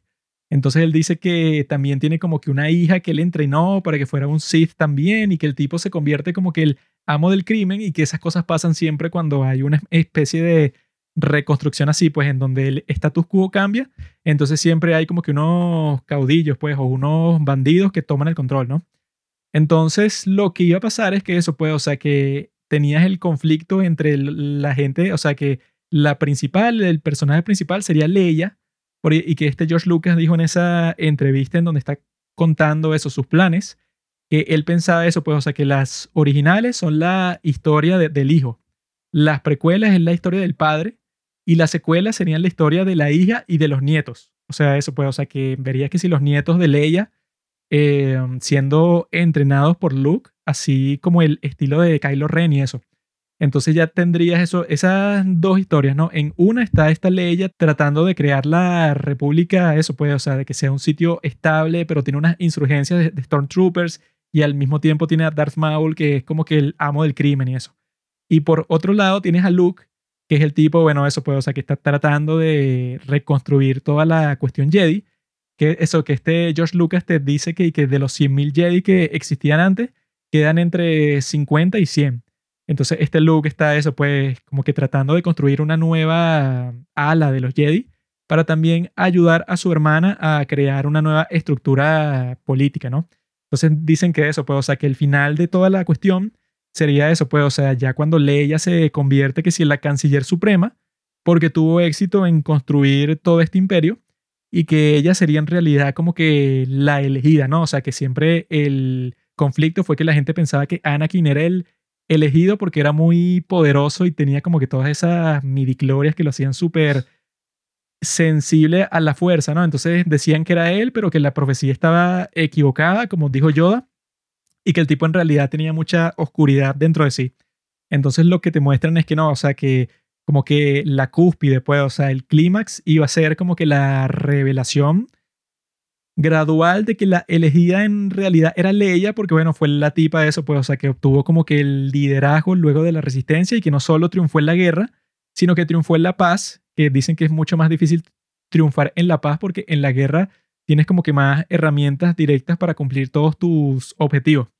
Que tú dices y que bueno, eso, yo quiero destruir este país y lo haces y ya porque estás en un estatus totalmente violento, ¿no? Es todo mucho más rápido pero en la paz, en la diplomacia, en crear un país, y bueno, que en este caso no, no es un país, sino es una galaxia, ¿no? Entonces tienes todos esos elementos al mismo tiempo y que dicen que por ahí es que habrán surgido los conflictos que tenía Mark Hamill con Ryan Johnson, porque este Mark Hamill, bueno, tiene como 10.000 entrevistas que se está quejando de que Luke no es como lo pintaban en The Last Jedi, pues este tipo cascarrabias que no quiere nada que ver con la fuerza, y que el tipo está todo resentido y que odia la resistencia y que no le importa que se mueran sus amigos ni nada. Un tipo así, eso, totalmente oscuro, pues, o sea, que se tomó la, la Dark Pill, pues. Este Mark Hamill está súper insatisfecho con eso y se lo dijo a Ryan Johnson y lo dijo públicamente muchísimas veces. Entonces dicen que lo más probable es que este Mark Hamill estuviera consciente de eso porque él iba a actuar en esas nuevas secuelas. Y que eso, pues, o sea, que él haya visto, bueno, que George Lucas pensaba que Luke, luego de eso, bueno, iba a ser que si el tipo más activo del mundo construyendo las nuevas generaciones de los Jedi. Y que al mismo tiempo lo curioso es que parece que la visión original que tenía George Lucas en todo eso sí se está cumpliendo, pero en el Mandaloriano y en el libro de Boba Fett, porque eso, si ustedes vieron, spoiler alert, si no has visto el Mandaloriano, adelanta ahí un tiempo, porque lo que pasa al final de la segunda temporada del Mandaloriano es que Luke viene a rescatar a Grogu, ¿verdad? Entonces el tipo, eso, tiene una entrada súper épica. Y en el libro de Boba Fett, cuando están buscando la ayuda del Mandaloriano, vemos como el tipo va a visitar a Luke y él está construyendo eso, pues toda una nueva escuela Jedi. Y que bueno, empieza con Grogu, ¿verdad? O sea, porque parece que los Jedi tienen como que un poder místico ahí para comunicarse los unos con los otros, porque este Grogu le manda una señal a Luke así de una piedra mística y tal. Entonces, eso es lo que parece que está pasando que eso puede, o sea, que están tratando de realizar la verdadera visión de George Lucas a través de eso, pues, porque en el caso del libro de Boba Fett, que se convierte en el nuevo líder del crimen luego de la muerte de Jabba the Hutt, ¿no? Entonces, él está cumpliendo ahí como el rol de Darth Maul, o sea, en ese supuesto borrador que existía de las secuelas. Lo más curioso y lo que más nos interesa a nosotros de todo esto es que, claro, Kathleen Kennedy, que es la tipa que contrataron para que se encargue de todo lo que tiene que ver con Star Wars en Disney, esta tipa fue la que supuestamente tomó la decisión de decirle a George Lucas que no iban a usar un carajo de lo que él les dio. O sea, que iban a comenzar de cero. Y que eso no está mal, pues, o sea, porque si le dieron una promesa, pero al fin y al cabo los tipos gastaron 4 billones de dólares y pueden hacer lo que les dé la gana. Ok, tú puedes hacer lo que te dé la gana, ¿no? Pero eso puede, o sea, que fue lo que yo pensé cuando vi el video en donde cuentan toda esta historia tan impresionante. Que era que, bueno, ok, o sea, si tú vas a comenzar de cero, debes tener una muy buena razón, ¿no? O sea, debes tener una historia que tú piensas que es mucho mejor. Algo, no sé, novedoso. Algo que supera muchísimo e- esta continuación de la historia que quiere hacer George Lucas, que yo la veo muchísimo mejor que lo que nos ofrecieron, pero eso pues de lo que vamos a estar conversando de las tres películas y con los 10.000 análisis que puedes conseguir en YouTube de 5 horas de cada una de las películas, te puedes dar cuenta que eso pues que solamente para mencionar a The Force Awakens, que no creo que es tan mala ni siquiera, The Force Awakens eso es un soft reboot de la primera de Star Wars, pues o sea, así que trataron de que fuera así, de que, ok, vamos a irnos por todos los momentos que ya todo el mundo ama y vamos a comenzar por ahí, ¿no? O sea, que no está mal, pero que al mismo tiempo es que tu pecado original de todos los tiempos, ¿verdad? No es que hiciste The Force Awakens, ese no es el problema. O sea, no es el problema que sea una historia tan parecida a la primera de todas las de Star Wars, la de 1977. El problema principal es que tú hiciste eso y no sabías qué ibas a hacer después. O sea, que lo más estúpido de todo, pues, o sea, cómo sacas a George Lucas del proyecto como tal si tú no tenías la más mínima idea de la trilogía. O sea, tú tenías una mínima idea que si de la primera película. Y la primera película no fue tan difícil de estructurar porque tiene la misma estructura. O sea, tú usaste de borrador la primera película de Star Wars. Entonces, esa decisión, que bueno, que supuestamente la gente piensa que la hizo Kathleen Kennedy, es la más estúpida que se ha hecho en toda la historia de todas las corporaciones y de todo el cine y de todo. Bueno, eh, Somehow Palpatine returned. un interesante análisis de Juanqui, ¿no? Una buena exposición sobre lo que pudo haber ocurrido. Que bueno, yo no sé si verdaderamente hubiera sido tan épico como uno se lo imagina. La realidad suele decepcionar a veces porque, bueno, a mí me gusta mucho Star Wars 3. Every word of what you just said was wrong. Ese es el problema con las famosas ocronías de las que comentaba al principio. En teoría todo suena maravilloso, pero bueno, cuando lo ves, probablemente no sea tan bueno. Sin embargo, eh, yo creo que ese es el gran problema, ¿no? Que tiene esta trilogía de secuelas de Star Wars. Que son una mierda en todos los sentidos como trilogía. Y que si quizás no hubieran hecho algo tan malo, algo tan porquería y hubieran planeado algo bueno, quizás no estaríamos aquí sentados preguntándonos, ay, ¿qué hubiera pasado si George Lucas le hubieran dejado hacer su trilogía? Sí, eso ya el hecho de que te lo estés preguntando y que la gente esté curiosa sobre eso te dice que fue una decepción. Sí, porque es como ajá, la primera película, yo todavía recuerdo cuando salió, y es una de esas películas y de esos eventos cinematográficos que gracias a Marvel ahorita se hacen un poco más comunes, ¿no? De lo que era antes. 2015. Antes era como que Avatar, wow, las colas en los cines, lo que verdaderamente son los blockbusters, ¿no? Y bueno, yo de los blockbusters, de los grandes blockbusters que recuerdo así en mis idas al cine, era que si Star Wars 3, que yo me acuerdo que fue un show así cuando se estrenó, los cines llenos, no se Sí, o conseguían sea, que yo vi que eso.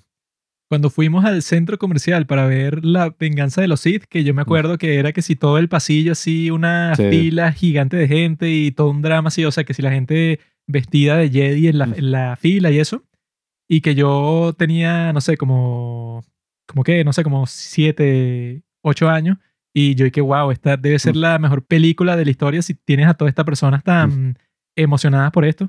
Era todo un drama así y es muy interesante cuando uno ve esos eventos sociales de esa magnitud porque está ajá, en Avatar, en Harry Potter, la última, todos esos dramas así que la gente se mata por ir al cine. En este caso también eso ocurrió, yo fui con mi casco de Darth Vader y mi franela de Star Wars, ¿no? A ver la película y fue una experiencia así llena de fanboys y de gritos en cada parte que además lo hacían intencionalmente, que tú ves la película y bueno, no es tan exagerado como yo lo recordaba. Yo me imaginaba que eran 10 segundos de silencio que hacían. En verdad son como 3 segundos, pero bueno, ellos sí sabían que iba a causar esa reacción, por más que sea Star Wars 7. eh, para esos momentos ya era como un meme, pues era como Half-Life 3. Sí, o sea, lo que salió ese clip de YouTube y que, bueno, las reacciones de un montón de personas al tráiler y eran que si Sí. puros tipos de treinta y pico de años llorando viendo el tráiler. O sea, si eso fue solo con el tráiler, Mm. los tipos sabían que cuando se estrenara sería una reacción de todo el mundo, ah, que se vuelve loco en Nadie el se cine. imaginaba que iba a venir una secuela así de Star Wars, porque también la experiencia con las precuelas no fue muy buena. La tercera sí es, oye, buenísima, pero la 1 y la 2 son estúpidas. Eh, la 2 sobre todo, ni siquiera la 1. Amazing. Equivocado. Yo ni siquiera tengo mucho problema con Jar Jar Binks y la primera. Yo creo que sobre todo la segunda porque es La una es buena. ridícula. La 1 es buena. Nah. Y la 3 es una obra maestra del cine. La 2 es eso, pues, o sea, como que una especie de enlace que trataron de hacer entre las dos películas, pero pusieron todas las partes más mierda de toda la historia en la 2. O sea, como que las forzaron, las metieron así, eso, los peores efectos, las peores peleas, los peores puntos de la trama, como que todo lo guardaron para esa, la de la guerra de los clones. Que sí, eso, pues, o sea, uno cuando la. Eso. Incluso yo me acuerdo que el tonto de Pablo, ¿verdad? Cuando nosotros estábamos volviendo a ver las seis películas de Star Wars para nuestro capítulo de los padres del cine hace un montón de tiempo, esa es tan mala que eso, yo me quedé viendo el episodio 2 solo, Pablo se quedó dormido y se fue, y yo, y yo, y que bueno, o sea, le queda como 45 minutos, pero no importa porque al fin y al cabo lo que está pasando, eso yo lo estoy viendo, pero estoy aburrido y nada de esto importa, o sea, porque al fin y al cabo, que sí que no, la pelea que tienen con el conde Dooku, o eso, que Yoda como que medio pelea con él también, o sea, toda esa secuencia no es emocionante y los efectos se ven de que la los tienen mierda, ahí como esposados, ¿no? Los tienen Sí. esposados en una arena ahí y es y que... toda esa parte. Tal. Eso es terrible. toda esa parte, yo, Eh. yo dije, bueno, esto de, de todas maneras es una pérdida de tiempo. pues. Cuando debería haber sido, bueno, la guerra de los clones, ¿no? O sea, debería ser como cuño. Y la primera es ridículo. La primera todo lo buena, de la los primera es Jar- ¿Cómo es la raza esa de los Binks? La, los Gungan. Los Gungan luchando Esa contra los robots. guerra es de los estúpido. Gungan es fina porque Nada.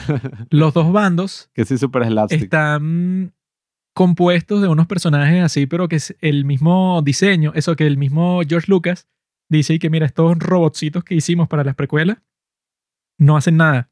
O sea, eso, tú los mandas para cualquier parte, pero llega un Jedi y que si de un solo sablazo mata como a 30. Entonces esto sirve, no sé, como que para que estén ahí, no sé, que si para, para, para chistes o para que sean como que medio peligrosos, si tienes como 10.000 al mismo tiempo, pero en realidad estos no hacen un carajo. Bueno, es que e- esa sí es la parte que no se sentía mucho como Star Wars. Era más como una comedia slapstick de principios de los 2000. Pero bueno. Ah, no, bueno, pero es que con eso es, mira, pecaste. mm, el fanboy de Star Wars. Porque cuando la gente dice eso, ¿verdad? Las críticas que le suelen lanzar a las precuelas no son críticas contra las precuelas en sí, sino que lo que le dicen es que no, bueno, em, el Imperio contraataca.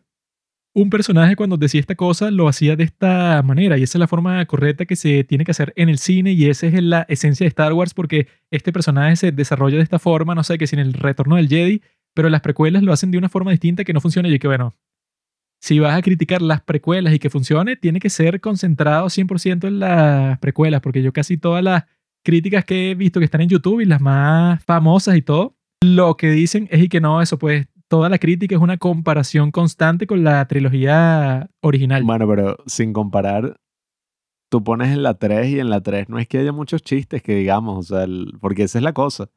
En la primera un pocotón de chistes y que no, el bicho este judío que eh, se quedan varados en el planeta y la carrera y un pocotón de bromas. Guato. En la nueva, se, en- ¿cómo es? En las nuevas secuelas, ¿no? En la 7, 8 y 9, todos son chistes. Sí, y eso es es precisamente lo que es así un fastidio. Tipo Marvel. O sea, que Sí. eso puede, o sea, que ya llega un punto que, que no, sí, todos hacen chistes al mismo tiempo, todos los personajes son graciosos y que bueno, Cuando no debería, o sea, no debería haber humor.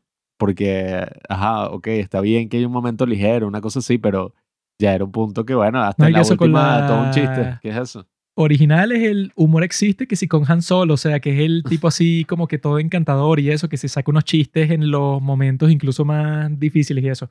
O eso, que si Leia, no sé, que si se saca un comentario gracioso. Pero es en un momento así, pues, o sea, es que, ah, mira, como que le pusieron un poquito de este chiste en este momento, eso, no sé, que si cuando los van a aplastar en el compactador ese de basura, y Basura. tal. Pero pasa ahí ya eso porque era como que una situación que funcionaba.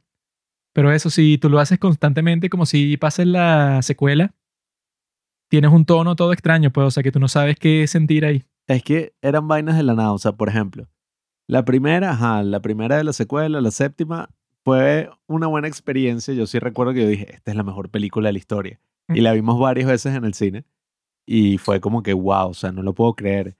Fue una buena película, porque en ese momento la gente todavía tenía el mal sabor de- en, la boca y decía que, bueno, las precuelas eran una mierda en todos los sentidos.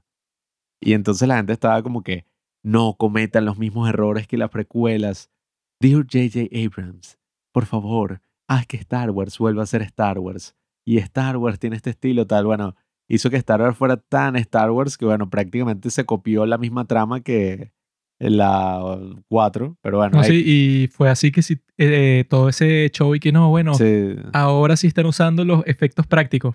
Cuando sí, antes eso, este George Lucas hizo las precuelas 100% con pantalla verde y no le importó nada, pues, o sea, no fue que no, bueno, este, este set que, que construimos, no, era casi que 100% todo lo que salía, todos los escenarios, todo lo que pasaba, todo era 100% con efectos especiales. Y ese era el punto, era que si la primera película digital 100% de la historia, una vaina así, ni siquiera en cuanto a CGI nada más, sino porque fue grabado así, pues, con estas cámaras innovadoras digitales.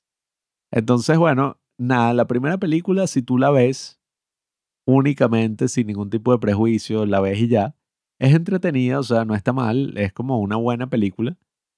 Y tú lo que te preguntas es que, bueno, ajá, ¿qué carajo irá a pasar en esta trilogía? O sea, igual eso, ni siquiera es que se siente tan épica la película. Tiene como sus partes, sus cosas, o sea, no está mal, no está mal del todo. Pero a medida que va avanzando, ya sí tú sientes y que, bueno, esta vaina es la mierda más mierda. Que por cierto, eso es algo muy común en las trilogías del cine. Usualmente, si tienes muchísima suerte y muchísimo éxito, la secuela es buena. Puede que hasta sea mejor que la primera. Pero la tercera, bueno, una cagada. O sea, a menos que sea, qué sé yo, El Señor de los Anillos o Star Wars o estas grandes trilogías. Piratas del Caribe, Sí, bueno, o sea, que sí, yo diría que son que sí esas. Harry Potter. Bueno, o sea, que bueno, Harry Potter, la saga, sí, show. Pero en general, cuando se ponen con eso, les va mal. Pues que si Matrix, Los Juegos del Hambre. Rápido y Furioso. Sí, o sea, todas esas películas así, bueno, es muy difícil que la vaina, bueno, El Padrino, eh, es muy difícil que para la tercera película sea como que, ah, porque usualmente ni siquiera es planeado, es como, bueno, dale, échale bola ahí para sacar tres películas y hacemos una trilogía. En este caso eso se ve completamente con el fiasco que ocurrió con Ryan Johnson, que más allá de si la película, ajá, ay, mira, quiso experimentar con Star Wars y tal, en mi opinión, es algo que está totalmente fuera de lugar. O sea, si tú quieres hacer una Star Wars Story y una película individual que trate todos esos temas, perfecto. Pero si estás haciendo la quinta, o sea, ni, porque ni siquiera es la última. O sea, si estás haciendo la película de en medio, no tiene mucho sentido que te pases por el culo las cosas que establecieron No, antes. Pablo, y- estás totalmente equivocado. Nada. Pero para saber por qué estás totalmente equivocado hay que pasar película por película para ver por qué lo hicieron de esa forma. Lo que tienes que saber. Porque eso, si ves The Force Awakens desde el principio, eso, yo lo que pensé viéndola así fue que, bueno, los tipos lo que usaron como mecanismo como que para introducir Star Wars a una nueva generación era que, bueno, vamos a tratar de hacer una narrativa en donde Rey y Finn, que son los dos nuevos personajes, los pones como si fueran fans de los personajes que nosotros ya conocemos, como Luke Skywalker y como Han Solo. Entonces los tipos desde el principio están como que, ah, mira, la gran leyenda, Luke Skywalker, sí, el, el, el Jedi. Y no, claro, Han Solo, el contrabandista y tal. Eso pues, los tipos como que son como si metieras a unos fans de Star Wars dentro de la película.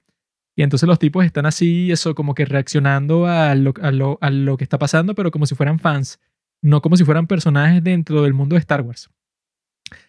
Y yo creo que tiene un buen principio, pues, o sea, que comienza así con lo de Kylo Ren, o sea, que llega para un pueblo y está este Poe ahí que le están dando como que un pendrive para que se lo dé a BB-8, que pienso que el diseño de BB-8 es muy cool, así que es una bolita, pues, una pelota.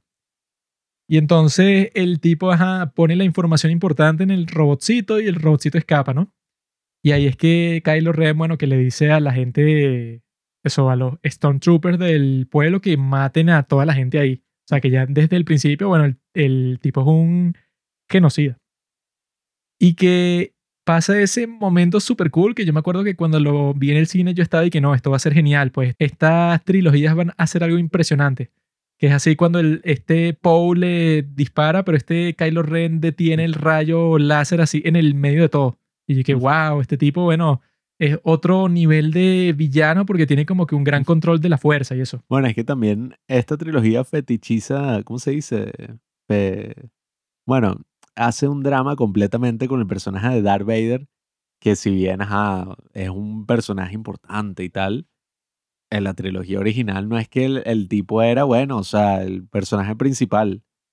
O sea, era como que, bueno, era el, no sé, el, una de las figuras así principales que tenía el emperador, ¿no?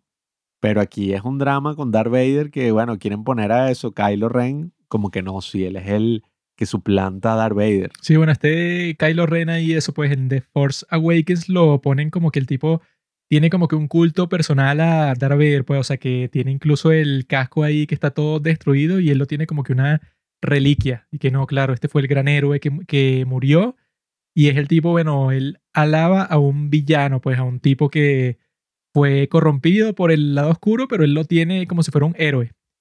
Y este Kylo Ren, todo el mundo dice que es el personaje más interesante de las secuelas. O sea, que es el tipo que carga toda la trilogía en sus hombros, porque es como que el único que tú en realidad estás viendo como que una especie de incertidumbre con lo que le va a pasar, un desarrollo con lo que está haciendo, porque normalmente con los demás personajes, tanto Rey como Finn, no hay, bueno, y ni hablar de una como Rose, eso pues el personaje que sale en The Last Jedi, Bueno, y que es que sí el peor personaje del mundo. este, ¿cómo es? Isaacson, no sé qué broma Isaacson, el que hace de Poe, que literalmente no hubo ninguna variación en el personaje en tres películas, pues fue el mismo tipo desde el principio hasta el final. No, y que no es como Han Solo que, que bueno, se desarrolla a través del romance que tiene con Leia. Y que Mm. eso puede, o sea, que se hace un grupo más cercano y tal con el pasar del tiempo. Pero no, en esta se ve todo súper forzado. Pero cuando comienzan eso, pues, o sea, al principio sí se ve que Kylo Ren podría ser como que el, el personaje más impactante ahí. Porque es el tipo que, bueno, o sea, que tiene el conflicto. Porque, claro, o sea, sus padres son estos héroes de la resistencia. Pero el tipo está en esta nueva orden ¿verdad? Que son los nuevos malvados que la gente también se queja porque dicen y que, ah, de dónde salieron y que estos nuevos malos que tienen todos los recursos del mundo Sé que construyeron que- un planeta que es un arma. y que tienen sometidos a todas estas personas. O sea, los tienen así casi que contra la pared cuando se supone que, que ah, bueno, si tenían el triunfo, ¿verdad? Que fue contra estos tipos. O sea, que es, es lo raro y es que se ve, o sea, que se ve bastante extraño eso de que renunciaron, pues, o sea, que los tipos rechazaron a lo que les ofreció George Lucas, porque es que el tipo, bueno, George Lucas ya estaba pensando en hacer algo nuevo, o sea, que era de lo que estaba diciendo que cuando dicen así que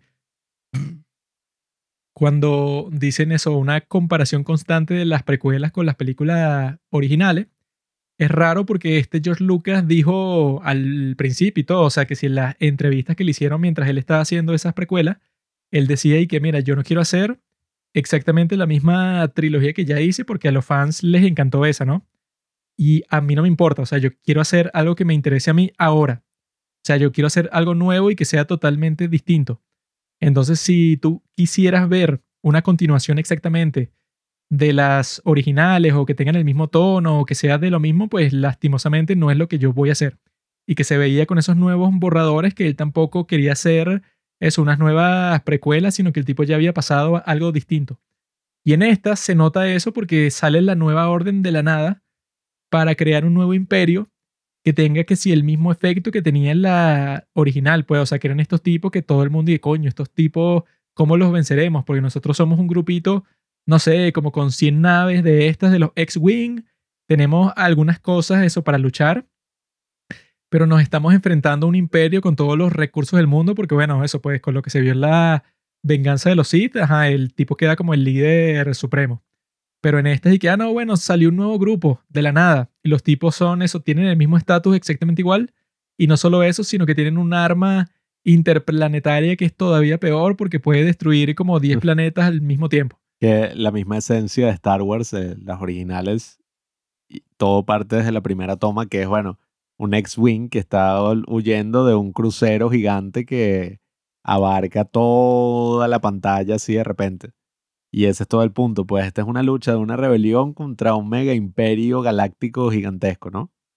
No tiene absolutamente ningún sentido y que, ah, bueno, después de vencer al gran imperio galáctico, que más bien vemos todo lo que llevó a que se desarrollaran las precuelas, ahora es y que no, bueno, ahora hay otro imperio galáctico aún peor, porque No, ahora tiene más recursos. No te cuentan nada, o sea, y que hay quién es el líder Sí, y o sea- cómo hizo para obtener todo eso, cuándo, si los tipos, eso, cómo se creó, cómo se desarrolló todo lo que era esa república después, o sea, eso que quería desarrollar George Lucas, que bueno, que ya lo tenía diagramado y todo, todo eso que si hubiera sido interesante verlo es reemplazado porque se dice que no, bueno, vamos a tratar de que sea el mismo tono.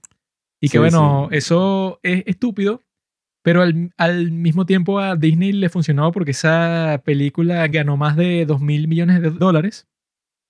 Y que eso, o sea, que tuvo mucho éxito y que a nosotros nos gustó bastante cuando la vimos y la vimos eso varias veces en el cine y todo.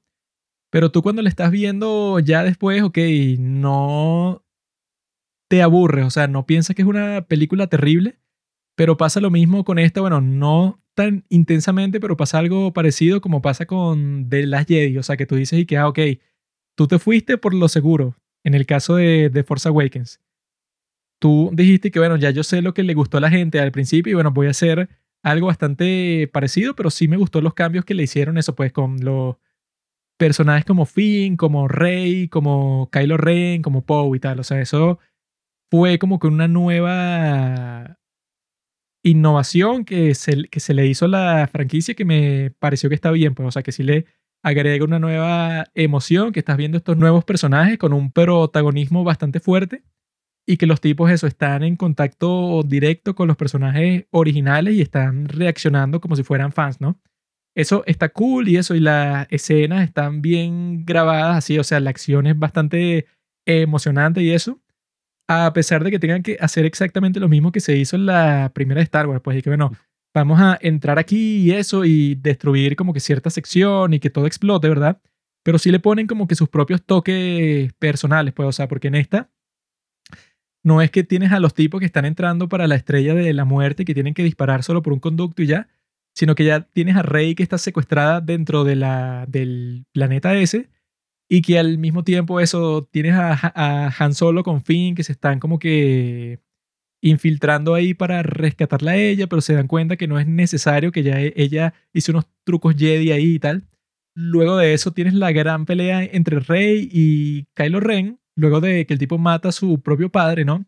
Y que lo raro de eso es que, bueno, ok, en el contexto de, de Force Awakens yo creo que eso estuvo bien hecho, porque es que, bueno, coño, este tipo si mató a su propio padre y era Han Solo, pues el tipo que todo el mundo ama, lo que tendría sentido para el resto de la trilogía es que, bueno, ya el tipo es el villano supremo, pues, o sea, si el tipo está dispuesto a eso, es que es un sucio y ya, pues un maldito es puro, puro mal. Pero en la última película, en The Rise of Skywalker, bueno, el tipo se redime porque salva a Rey y que, bueno, eso pues, como que constantemente lo que dice Rey y lo que dicen los que lo rodean a él, dicen y que no, bueno, pero él en realidad tiene un lado bueno y eso. Y ahí que, bueno, no sé qué lado bueno tiene si el tipo al principio de, de Force Awakens, el tipo mata a un montón de gente así, pero que si por capricho mató a su propio padre. En The Last Jedi también mata a un montón de gente. En The Rise of Skywalker también. O sea, es un tipo que, bueno, no sé cómo lo vas a redimir. Pero eso, la gente se quejó bastante de que, bueno, que esta Rey vence a Kylo Ren, ¿no? O sea, que lo, que lo vence cuando la tipa no ha usado nunca un sable láser. Pero que eso, pues, o sea, yo sí pensé que era un poco más plausible porque, ok, el tipo ajá, acaba de matar a su padre y este Chewbacca le disparó y luego Finn como que lo rajuñó y tal. Entonces el tipo estaba como que en un estado bastante particular, pues él, él estaba en unas condiciones muy específicas para que la pelea con Rey ella tenga como que cierta ventaja. Porque eso, pues, el mismo tipo se traumó él mismo matando a su propio padre y le dispararon y tal. O sea, eso pues una pelea ba- bastante cool porque al final gana Rey y eso pues, y este Finn, ¿verdad? No sé cómo sigue vivo luego de que le pasan una, un sable láser por la columna vertebral así directo. Pero eso, pues, o sea, yo creo que toda la película sí tiene como que un buen espíritu de Star Wars, pues, o sea, sí usaron la primera película de Star Wars como borrador, pero que al mismo tiempo trataron de innovar algo, pues, o sea, de crear una especie de narrativa que podría prometer algo interesante para el futuro. O sea, lo más raro no es The Force Awakens en, en sí, sino que lo que tú dijiste, pues, o sea, que si tú la veías desde el principio, tú decías y que, ah, coño, esto es un buen comienzo. Apuesto que las que vienen seguirán la línea. O sea, los tipos no creo que hagan una película y al final es que empiecen a pensar en la siguiente. Pero eso fue exactamente lo que pasó. Y es una película que no se puede aguantar por sí sola. Tú ves la película y a juro tú estás pensando, y bueno, ¿qué va a pasar en las próximas? Y al ser una película así y las próximas ser una mierda, es como que, bueno, ajá, pierde como que el valor. Y no sé, ese es como el espíritu, no sé si de Star Wars, pero más que nada el espíritu de Disney que, bueno, quiere hacer algo que no sea ofensivo, que te asegure que la gente va a ir a taquilla y va a ver la película y no va a salir como, bueno, salió con las precuelas. Que bueno, yo creo que ni siquiera la gente salió muy ofendida, fue con el tiempo que se dieron cuenta. Bueno, yo vi una frase con cómo se hizo de Force Awakens comparada con las demás películas que hizo Mm. George Lucas. Que, que bueno, George Lucas con sus demás películas de Star Wars, él tenía una historia que contar. Mm. Pero en el caso de The Force Awakens, Disney tenía unas casillas que llenar. Así que bueno, Sí. personaje mujer, check. Personaje negro, check. No, y que muere Y que un bueno, personaje, destruyen un arma tal, Sí, que no, y pasa que- esto. Muere uno de los personajes principales, Han Solo, check. Y que tienen un arma apocalíptica que puede destruir todo, y check. Eso puede, o sea, como que un montón de cosas que tú, no sé, hiciste como que una reunión corporativa y la conclusión fue que hay que tener esto sí o sí. O sea, esto es una gran idea. Pero obviamente que la historia al final no va a tener cohesión si no hubo como que un escritor principal, sino que todas estas películas tienen el sentimiento que fueron escritas por un comité de gente, pues. O sea, que fue que tú no puedes poner eso ahí, no, que esto no cuadra porque la audiencia en China no va a aceptar así, pues, o sea, que los tipos, como que 10.000 personas estaban involucradas en cada pequeña decisión que se tomaba. No, y eso, la parte más interesante de la historia no la muestran.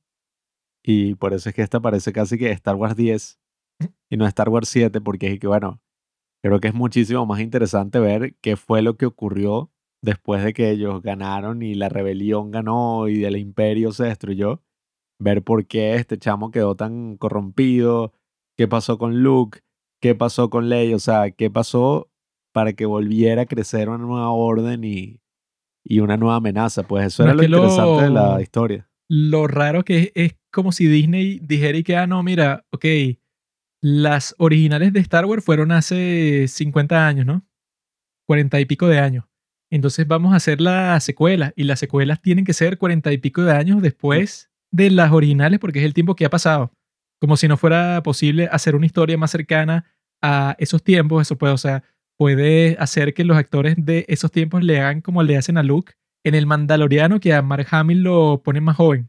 O sea, eso puede, o sea, que no porque tengas a, los actores viejos significa que la película de la nada comienza 40 años después de las originales, porque eso puede, o sea, todo ese trayecto en donde los tipos, ajá, bueno, cómo fue que se creó la nueva orden, cuando si en las precuelas, las tres películas son cómo se creó el imperio, pero la nueva orden sale de la nada.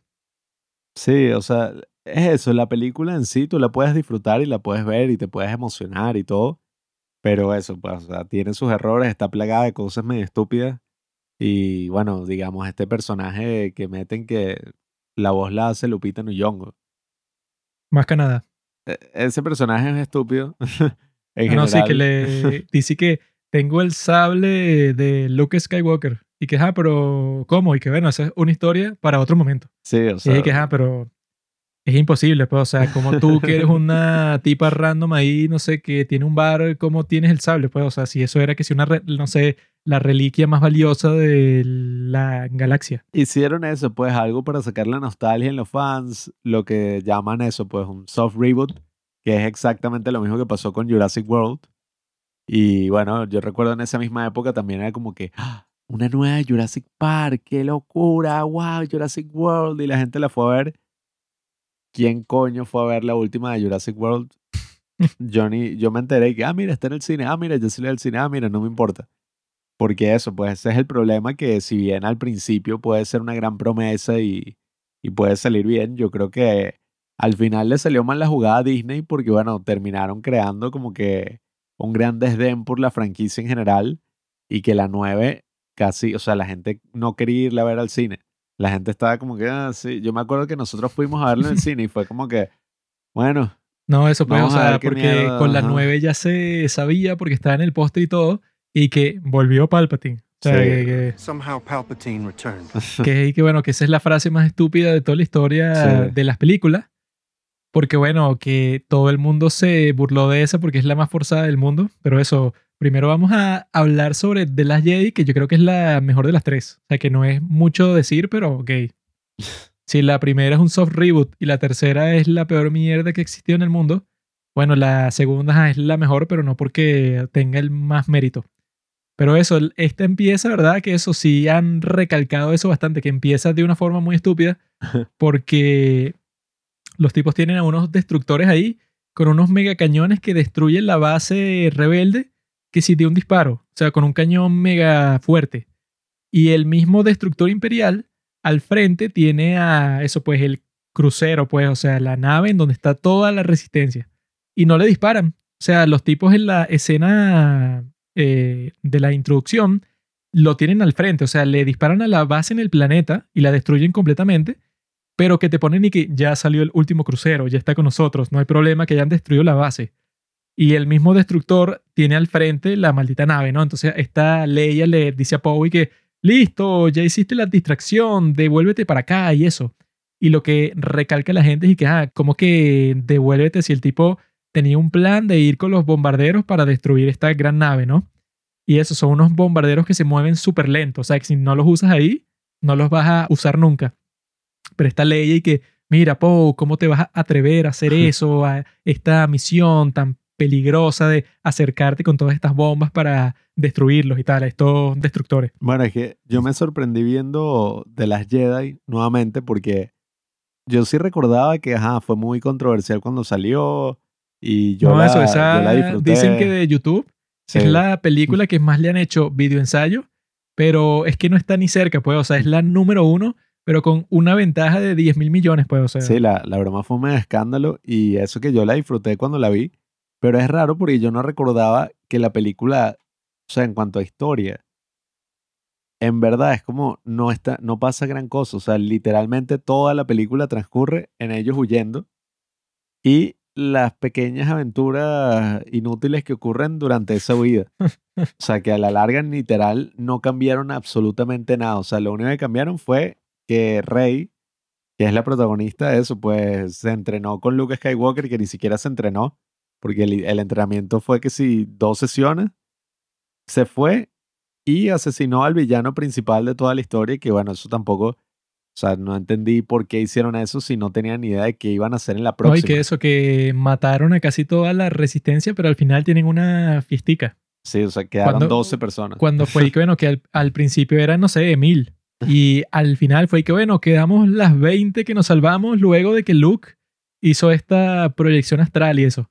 Pero eso, yo creo que principalmente la razón por la que la gente con respecto a de las Jedi tuvo como que una reacción tan terrible, o sea, eso que todo el mundo decía que era incluso que si la peor película en toda la, histo- la historia de Star Wars, pues, o sea, peor, o sea, la gente que odiaba las precuelas decían que de las Jedi era mucho peor que cualquiera de las precuelas.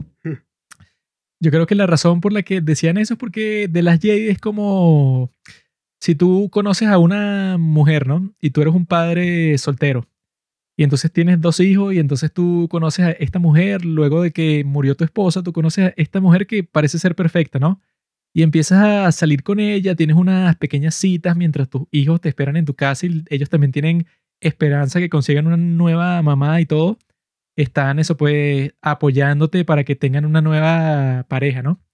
Y entonces tú piensas que esta mujer es perfecta porque se lleva bien con tus hijos, todo está bien, pues, o sea, tú no puedes creer tu suerte porque has encontrado una mujer perfecta, pues hermosa, tiene buen carácter, trata bien a, tus hijos, o sea, todo es perfecto. Pero cuando tú te casas con ella, te das cuenta que la tipa en realidad lo que tú pensabas, o sea, la realidad de quién era esta persona es totalmente distinta y cuando se casan, bueno, ella empieza a maltratar a tus hijos y empieza eso pues a tratarte de una forma terrible y cuando está en la casa eso pues se vuelve insoportable y no, no quiere hacer nada para colaborar con nadie, eso pues se convierte en un peso, ¿verdad? Cuando tú pensabas que era la mujer perfecta te das cuenta una noche que le pegó, que le dio una cachetada a uno de tus hijos porque no quería hacer lo que ella le mandó hacer. O sea, eso pues es como que una experiencia que al principio tú pensaste que era exactamente lo que tú querías, pero cuando te diste cuenta y, ah, coño, mira, o sea, todo era como que una gran farsa, pero ya me comprometí, pues, o sea, ya hice lo que iba a hacer, o sea, ya lo que era tan terrible que pasó, ya pasó.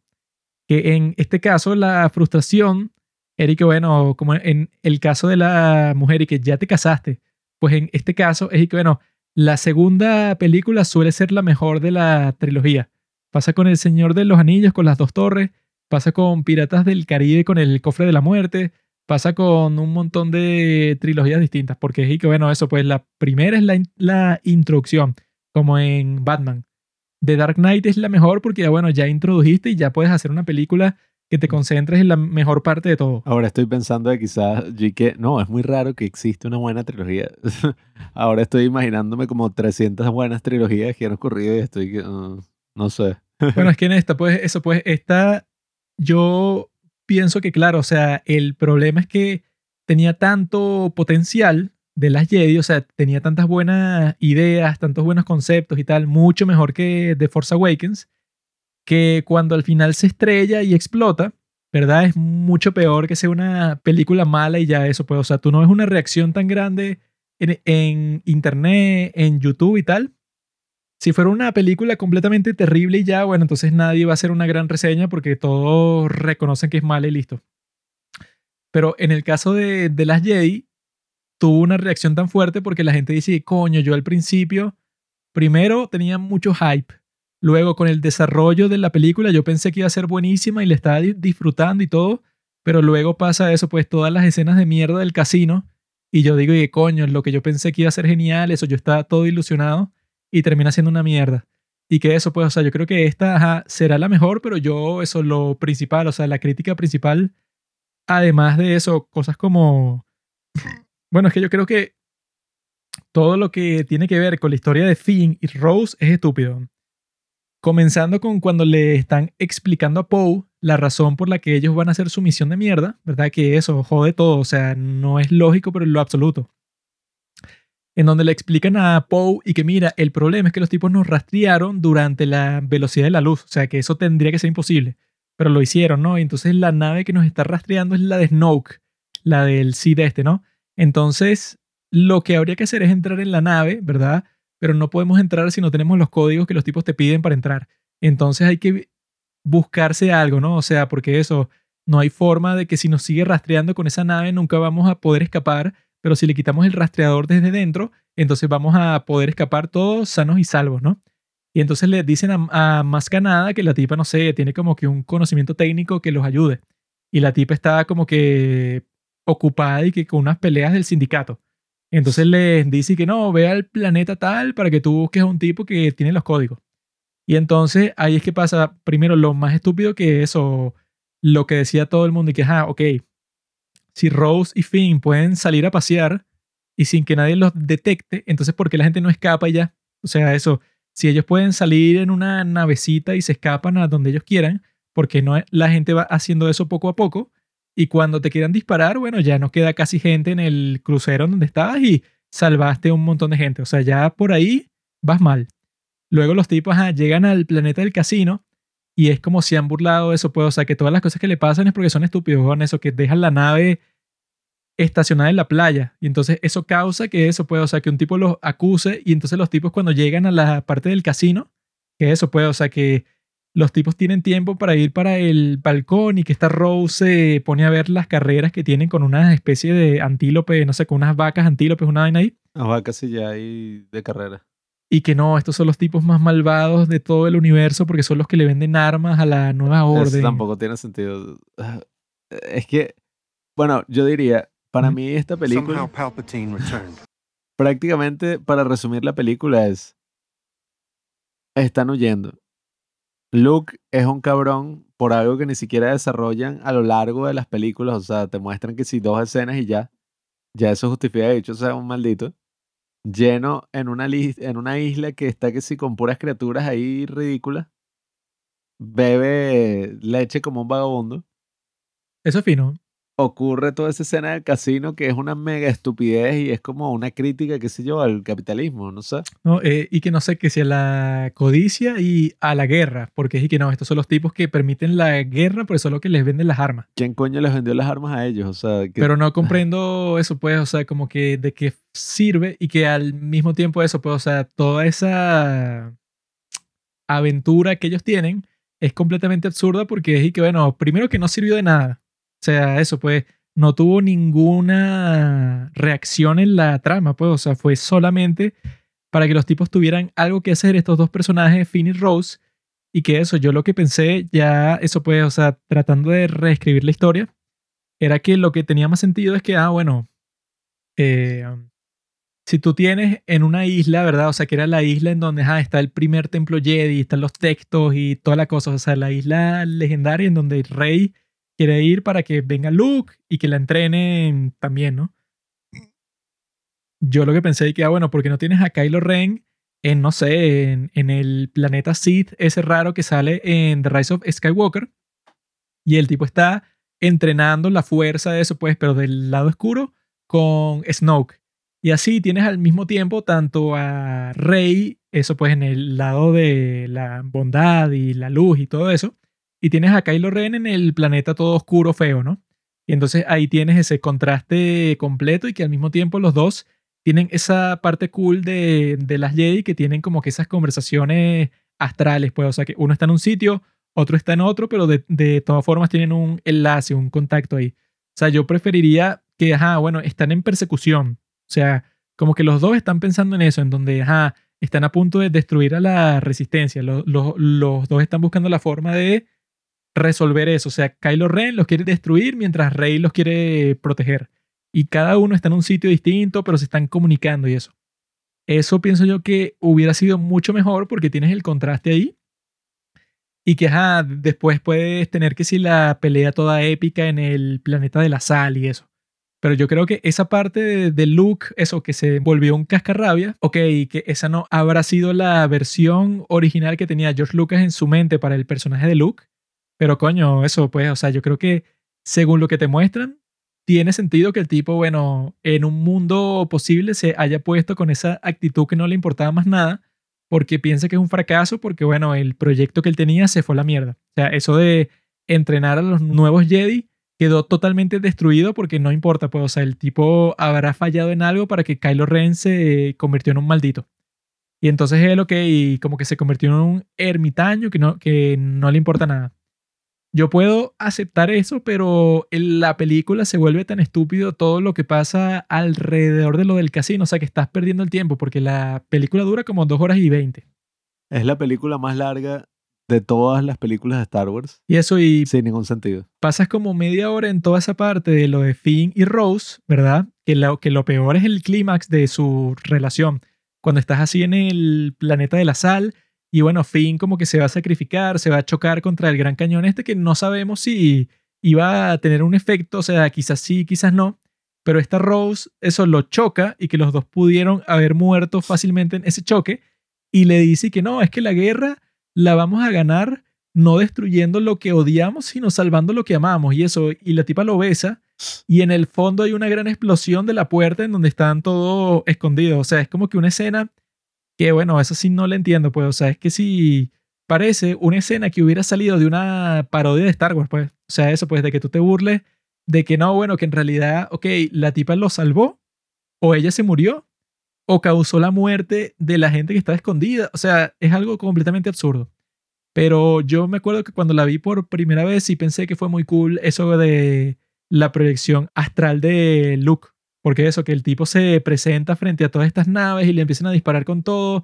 Y el tipo eso, cuando le disparan como 100 mil millones de veces, se limpia la túnica así como si se estuviera quitando el polvo. Y que, oh, qué cool y sale este Kylo Ren, pero resulta que el tipo era una proyección, estaba que sí meditando en la isla, o sea, eso sí me pareció bastante cool, o sea, sí que eso pues, o sea, yo creo que en esta película hay como 10 cosas que yo vi, o sea, que sí eso, las conversaciones que tiene Rey con Kylo Ren, un montón de cosas que tú ves que dices, y coño, qué chévere, qué cool, pero eso, la película en general pasa, eso pues pasa algo bien cool y pasa algo que es lo más estúpido que yo he visto no solo en Star Wars, pero no sé, en toda la historia, que es lo de Rose. Eso de que quita a Poe del medio y casi mueren los dos en el proceso. Poe.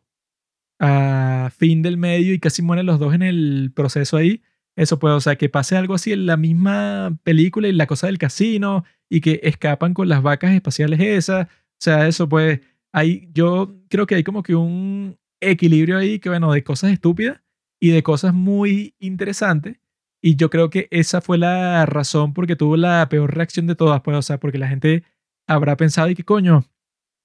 Tenías tanto potencial con The Last Jedi, tenías tanta tanto combustible, pues, o sea, para que fuera como que una película genial, clásica de Star Wars, tantas narrativas que tenía, tenías todo el desarrollo de Luke, el entrenamiento de Rey, lo que iba a hacer Kylo Ren con Snoke, o sea, tenías eso, pues, el clímax, porque eso, la segunda película, claro, es como las dos torres del Señor de los Anillos, es en donde va a pasar lo que lo va a cambiar todo, ¿no?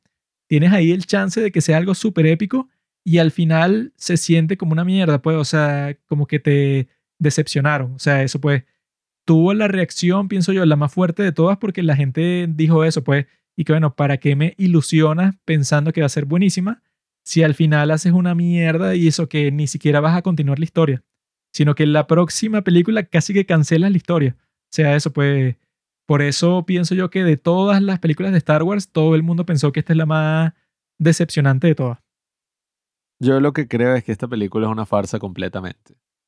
Dice que, ay, no, claro, o sea, vas a descubrir los grandes misterios detrás de Luke Skywalker, vas a, no sé, a descubrir quién es ese villano que establecimos en la primera película y la relación de los padres de Rey y todo eso. Y la película que hace se pasa todo lo que había construido la película anterior, lo agarra, lo tira a la basura y no crea absolutamente nada nuevo, sino que crea una vaina, un desastre que ni siquiera pudo ser continuado, pues, o sea, eso de Leia volando en el espacio fue súper estúpido. o sea, no tuvo sentido. Ya la tipa se murió y después, bueno, en la tercera no cumple ningún rol. Ahí, ¿no? Y que lo raro que yo vi fue que ella murió, ¿verdad? Antes del estreno de la de, de las Jedi. Sí. O sea, que fue que, ajá, que se grabó y estaba todo listo, ¿no? Pero no se ha estrenado y ella muere, ¿verdad? Y después en la siguiente reconstruyen las escenas con el material que quedó de sobra. Y entonces lo que dijo mucha gente fue que, ajá, no se ha estrenado de las Jedi, lo que quiere decir que puede editar la película todavía. Porque no la matas en, el momento que se murió ella. Si al final eso pues tendrías que quitar la escena que Luke se reúne con ella al final y eso. Pero si ya se murió, weón, o sea, los tipos como que ya pensaban en la tercera reconstruir su personaje. Cuando fue que, bueno, ¿por qué no la sacas completamente de eso? Luego de que le disparan y se mueren de las Jedi, bueno, saca toda esa parte, o sea, todo lo que viene después, porque la película de todas maneras ya es demasiado larga. Es que eso fue súper ridículo.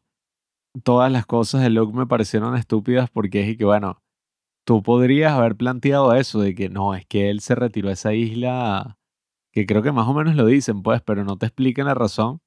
Y es como que, ah, mira, es que él, no sé, o sea, tuvo un hijo y lo perdió, o sea, una vaina así fuertísima, pero lo ponen como un maldito vagabundo ahí, cabrón. O sea, sobre todo al principio, que es eso que le dan el sable y lo tira. O sea, ya cuando pasa eso, es como que, ah, ¿qué es esto? Eso fue fino. Son cosas como que estúpidas que se crean eso, pues, para ay, mira, tú no te esperabas esto y tú no te esperabas lo otro. Y dije que, bueno, no me lo esperaba porque no tiene sentido en la trilogía. O sea, si eso iba a pasar, no hubieran establecido todo lo que establecieron en la primera película. Y si esta es la segunda, que tú te pases todo así, eso, pues, o sea, y no le des ninguna importancia, es, oye, hasta insultante, pues, o sea, mira todo lo que ocurre con Snoke, que fue lo más estúpido porque fue que, bueno, matamos al villano principal Ahora el nuevo villano será Kylo Ren, cuando todo el conflicto de ese personaje que quizás es bueno.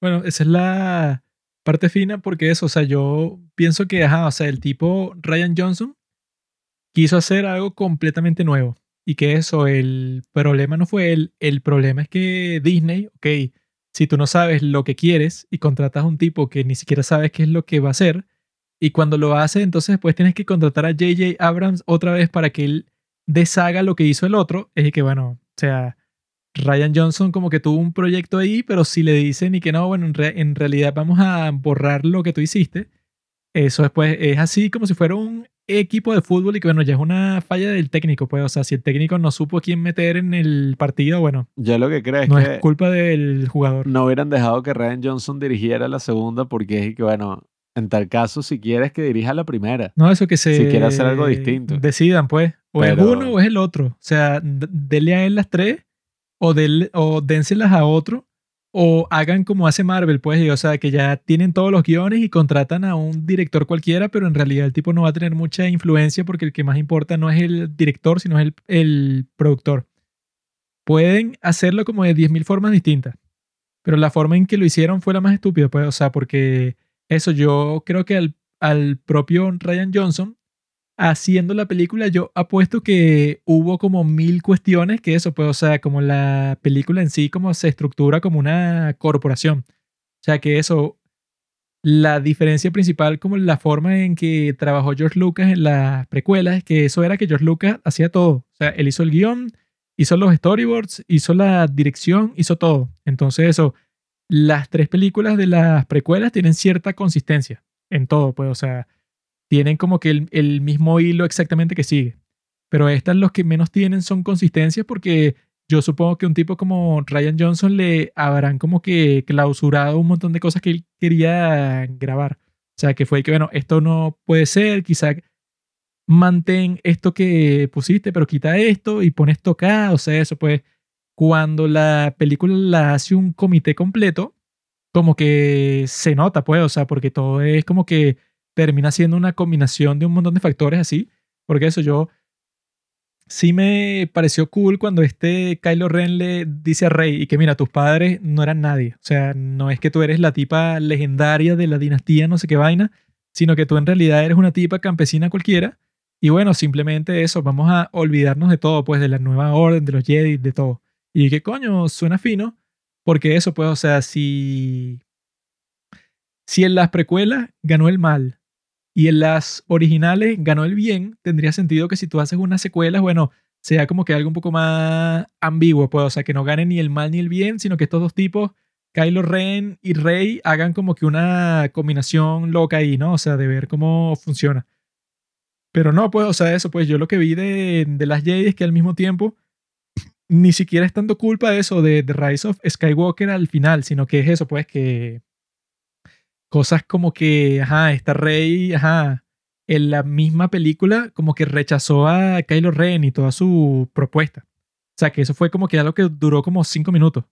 Cuando dije que, bueno, lo interesante sería que Kylo Ren sí abandonara todo, no que a los cinco minutos estuviera con Luke y que sí, dispárele todas las armas que tenemos a este hombre. O sea, cuando pasa eso y que, ah, bueno, eso que sugeriste que iba a pasar, que eso pues, o sea, que fue lo que dije del potencial, que tú te ilusionaste que esta no, esta va a ser una película diferente. Pero al final es que no, bueno, en realidad no tanto.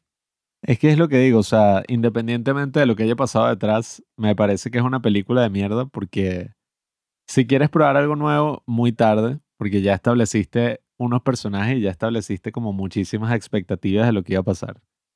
Segundo, eso nuevo que tú querías tampoco es que es una vaina que tú le hiciste, bueno, o sea, que la película es una obra maestra. O sea, la película es estúpida, pues, o sea, tiene momentos muy estúpidos y si tú querías de verdad establecer como que no, es que la cuestión es más gris, no todo es así el bien contra el mal, o sea, en verdad lo podías hacer de mil formas mejores, o sea, no esa vaina que fue que, bueno, un debate moral que duró literalmente 10 segundos, o sea, Sí, fue eso que, se... no, no te voy a agarrar la mano. Sí, que se burlan así porque eso fue que esta rey como que es aburrido si ella no dudó. O sea, Sí, ella o no dudó nunca.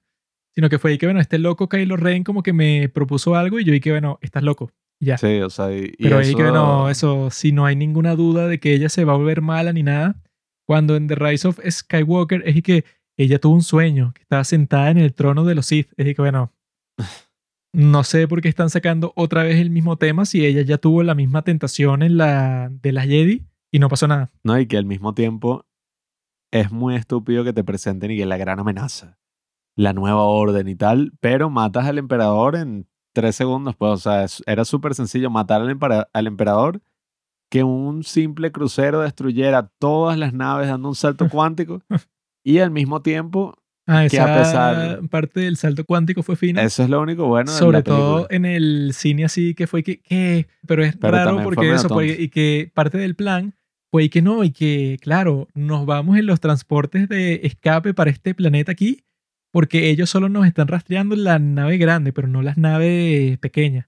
Y yo dije, ay, ¿por qué no pueden hacerlo todo y ya? Pero fue que no, el tipo que trajeron, Finny y Rose, el tipo como que les dio eso, pues el aviso con, no sé, con el radar que él tenía de que las naves pequeñas estaban escapando del planeta cuando eso, lo que se burla todo el mundo es que, bueno, no te tienen que dar ningún aviso porque Rey las ve por la ventana. O sea, tú por la ve- ventana ves las pequeñas naves que salieron de la nave grande que van hasta el planeta.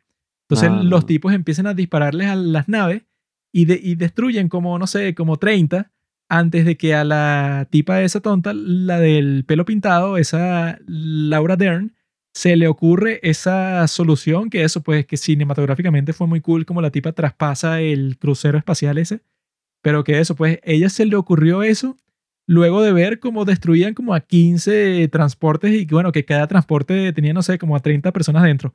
Y que bueno, o sea, actúa rápido, o sea, que es eso que van a casi que diezmar completamente a las personas que está salvando y al final es que se te ocurre que, ah, pero yo podría solucionar todo esto. No, y además los transportes no tienen salto cuántico. O sea, es que no tiene sentido. O sea, a mí me pareció eso, pues, una película que engaña porque pretende que va a ser y que, ah, claro, es la segunda película en esta épica trilogía donde se van a desarrollar todos los misterios que se establecieron en la primera. Y es mentira, o sea, te engaña completamente. Ni siquiera Luke está peleando, ¿verdad? Es una proyección astral que, o sea, es un holograma. Y al final muere de la manera menos épica posible y heroica y que no, bueno, meditando en una roca. Desaparece y ya, bueno, se muere como Yoda, pues, o sea, que es que, bueno, desaparece así como que Y eso, de la nada. Ni siquiera es como que, ah, mira, el bicho consiguió la paz. Porque ni siquiera pudo entrenar a Rey. O sea, la tipa se fue en plena lluvia así molesta. Y el tipo fue a quemar el templo. O sea, ¿qué? O sea, y Ah, bueno, cuando es que lo queman, no, los libros sí se salvaron. Eso es parte de eso, pues, de lo que podemos conversar sobre The Rise of Skywalker, porque resulta que existía otro guion, o sea, que fue el que vimos en la animación de YouTube, en donde era una película más interesante, pues, o sea, que era así muy distinta a lo que obtuvimos, era algo así como que eh, concentrado completamente en ese contraste entre Rey y Kylo Ren, pues, o sea, que no hay ningún Palpatine, sino que sale Kylo Ren en ese guion, ¿verdad? Que Disney rechazó, o sea, que ellos lo mandaron a escribir, pero como que al final no les gustó y se decidieron por otro. Pero que eso, pues, o sea, que este Kylo Ren lo ponen como que el que mató a los padres de Rey. Y entonces esta Rey tiene que luchar contra él, pero al- mismo tiempo está buscando una tecnología Jedi para eso, pues, o sea, para comunicarse con el resto de los Jedi de la galaxia y crear como una especie de resistencia.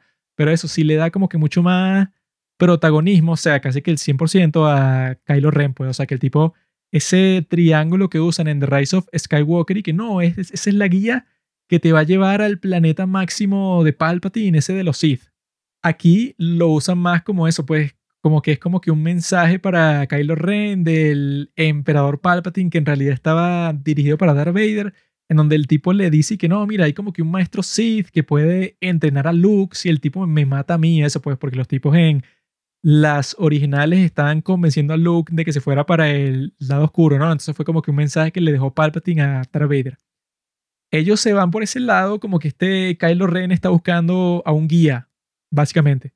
Y esta Rey está siendo entrenada por el fantasma de Luke, que me parece súper cool, porque eso, porque la muerte de Luke fue muy anticlimática, fue que, bueno, desapareció y ya.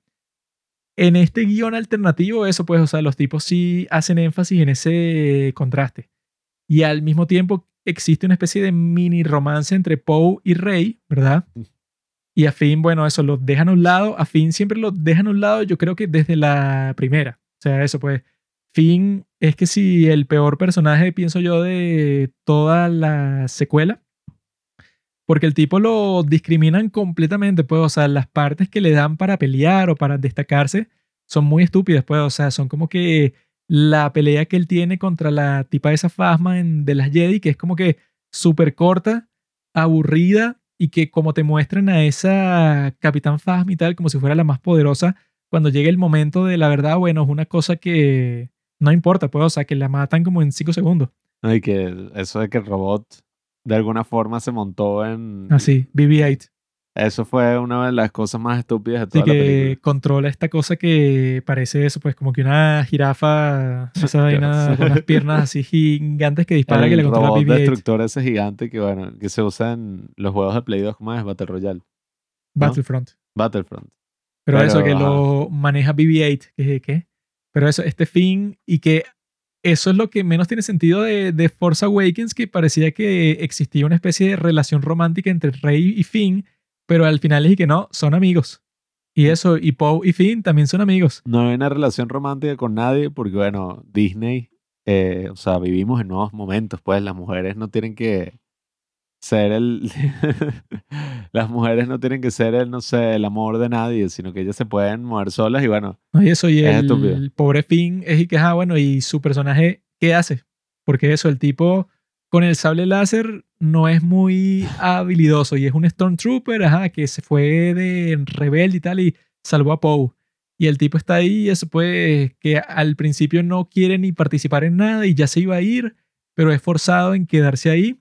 Y cuando se queda eso, tiene esa aventura de mierda con Rose en The Last Jedi y al final ni siquiera le permiten tener como que un momento heroico, sino que la misma Rose hace eso, pues lo más estúpido que yo he visto en toda la his- la historia del cine.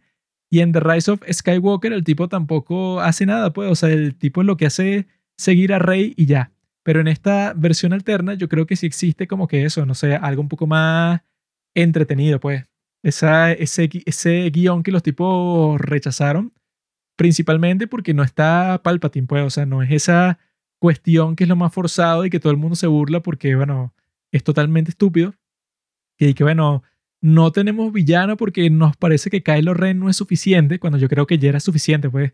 Sobre todo porque esa nueva orden tiene tantos recursos que con tal de tener a Kylo Ren ahí, coño, o sea, así él no sea el tipo como que más amenazante del mundo, sí es muy difícil para los tipos vencerlos, sobre todo porque eso de Last Jedi al final termina como que en una nota positiva cuando los exterminaron a todos excepto como a, a 20 personas. Y entonces eso, pues Kylo Ren con la nueva orden contra 20 personas, ya tienes tu villano, no tienes por qué inventarte ningún Palpatine. Y en esta era más eso, pues esta Rey como que le, le dicen que ella en realidad es la última Jedi y que sí tenía unos padres, bueno, que en- entre comillas eran unos don nadie, pero que de todas formas Snoke mandó a Kylo Ren para que matara a los padres de Rey eso, pues es como que algo totalmente personal, o sea, que si ya lo hacen totalmente oficial, pues, o sea, que la reacción, pues, o sea, la confrontación real es entre Kylo Ren y Rey, o sea, que eso es lo que yo pensé, pues, o sea, es lo que tenía más sentido desde de las Jedi. Pero los tipos, bueno, rechazaron ese guion que yo pienso que era muy superior y lo pueden buscar en YouTube, ahí eso, pues, conversaciones sobre eso, está el guion disponible también y hay animaciones que te resumen todo, pues, o sea, para que sea un poco más entendible, porque también tienen como que una pelea toda épica, eso, en, en el espacio contra la nueva orden, y eso está entrecortado con el drama entre Rey y Kylo Ren, pues, o sea, que yo creo que es una buena forma de expresar eso. Pero en The Rise of Skywalker, bueno, los tipos sí se fueron a la mierda constantemente y que eso, el elemento principal que todo el mundo se burla, porque lo vi en bastante crítica, es que la película trata de ir volando, ¿verdad? O sea, trata de tener un ritmo súper mega rápido, como que para que tú no te des cuenta que nada tiene sentido. Eso, Eso, como fue lo que, más gracioso de, de toda la, la película, que desde que empezó yo y que, ¿qué carajo es esto? O sea, ¿por qué va tan rápido? Han pasado como 10 cosas en los últimos 5 minutos. Sí, que la gente se burlaba y que, mira, yo fui al baño como dos minutos y me perdí como 10 vainas de la trama que no tiene sentido eso, pues, o sea, que se burlan mucho de lo de Chubaca. Que es que no, Ah, sí, ¿qué Chewbacca es eso? estaba, estaba a salvo. Sale al desierto como cinco minutos y lo, o sea, se lo llevan preso. Después como que lo matan, pero a los 50 segundos de que supuestamente lo matan, sale él otra vez vivo. Eso pues, no sé, para que el público no desespere. O sea, todo eso pasa como en dos minutos. O sea, si tú fuiste al baño, te perdiste eso, pues la muerte y la resurrección de Chewbacca. No, y, y desde el principio y que no, Rey ahora está entrenando con no sé qué quién. Pero eh, el Kylo Ren está con este nuevo dispositivo por toda la galaxia peleando y buscando la guarida secreta de Palpatine. Y cuando llega Palpatine, él lo va a matar, pero él le dice, no, yo te puedo dar el poder infinito. Y saca 30 mil millones de, de destructores que ni siquiera, o sea, eso no tiene sentido. ¿Quién maneja, o sea, que son No, y fantasmas? que son literalmente 30 mil millones. O sea, ¿y quién maneja eso? O sea, la tropa también es fantasma. lo- es que no tiene nada de bueno, sentido. ¿De- qué parece es que fueran, no sé, control remoto, pues son como que unos juguetes que él tiene. Sí, o sea, no tiene absolutamente ningún sentido. Y eso, pues el resto de la película, yo estaba luchando por mantenerme despierto, pero, o sea, no tanto porque fuera tarde o algo así, sino porque era fastidioso. O sea, era como No, sí, que, es que, ay, que eh, se acabe. la crítica más común que he visto es que, bueno, que tú te cansas, pero es porque te están presentando como 10 cosas al mismo tiempo. Eso puede, o sea, que los tipos cuando están buscando y que no, y que la nave del tipo que se estrelló ahí, este tipo que era como Sí, que un asesino Sith. Ese tipo, ¿no? Entonces los tipos terminan en un túnel ahí y en el túnel se encuentran con una serpiente y esta rey como que cura la serpiente con la fuerza, o sea que es como que un nuevo poder que introducen ahí y al mismo tiempo, pero por la casualidad del mundo, encuentran una navaja, que era la navaja que tenían el tipo que estaban buscando, que es donde señala lo que ellos exactamente necesitan.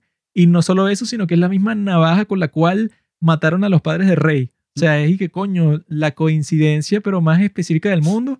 Y en el sitio en donde particularmente fueron está este Lando Carrician.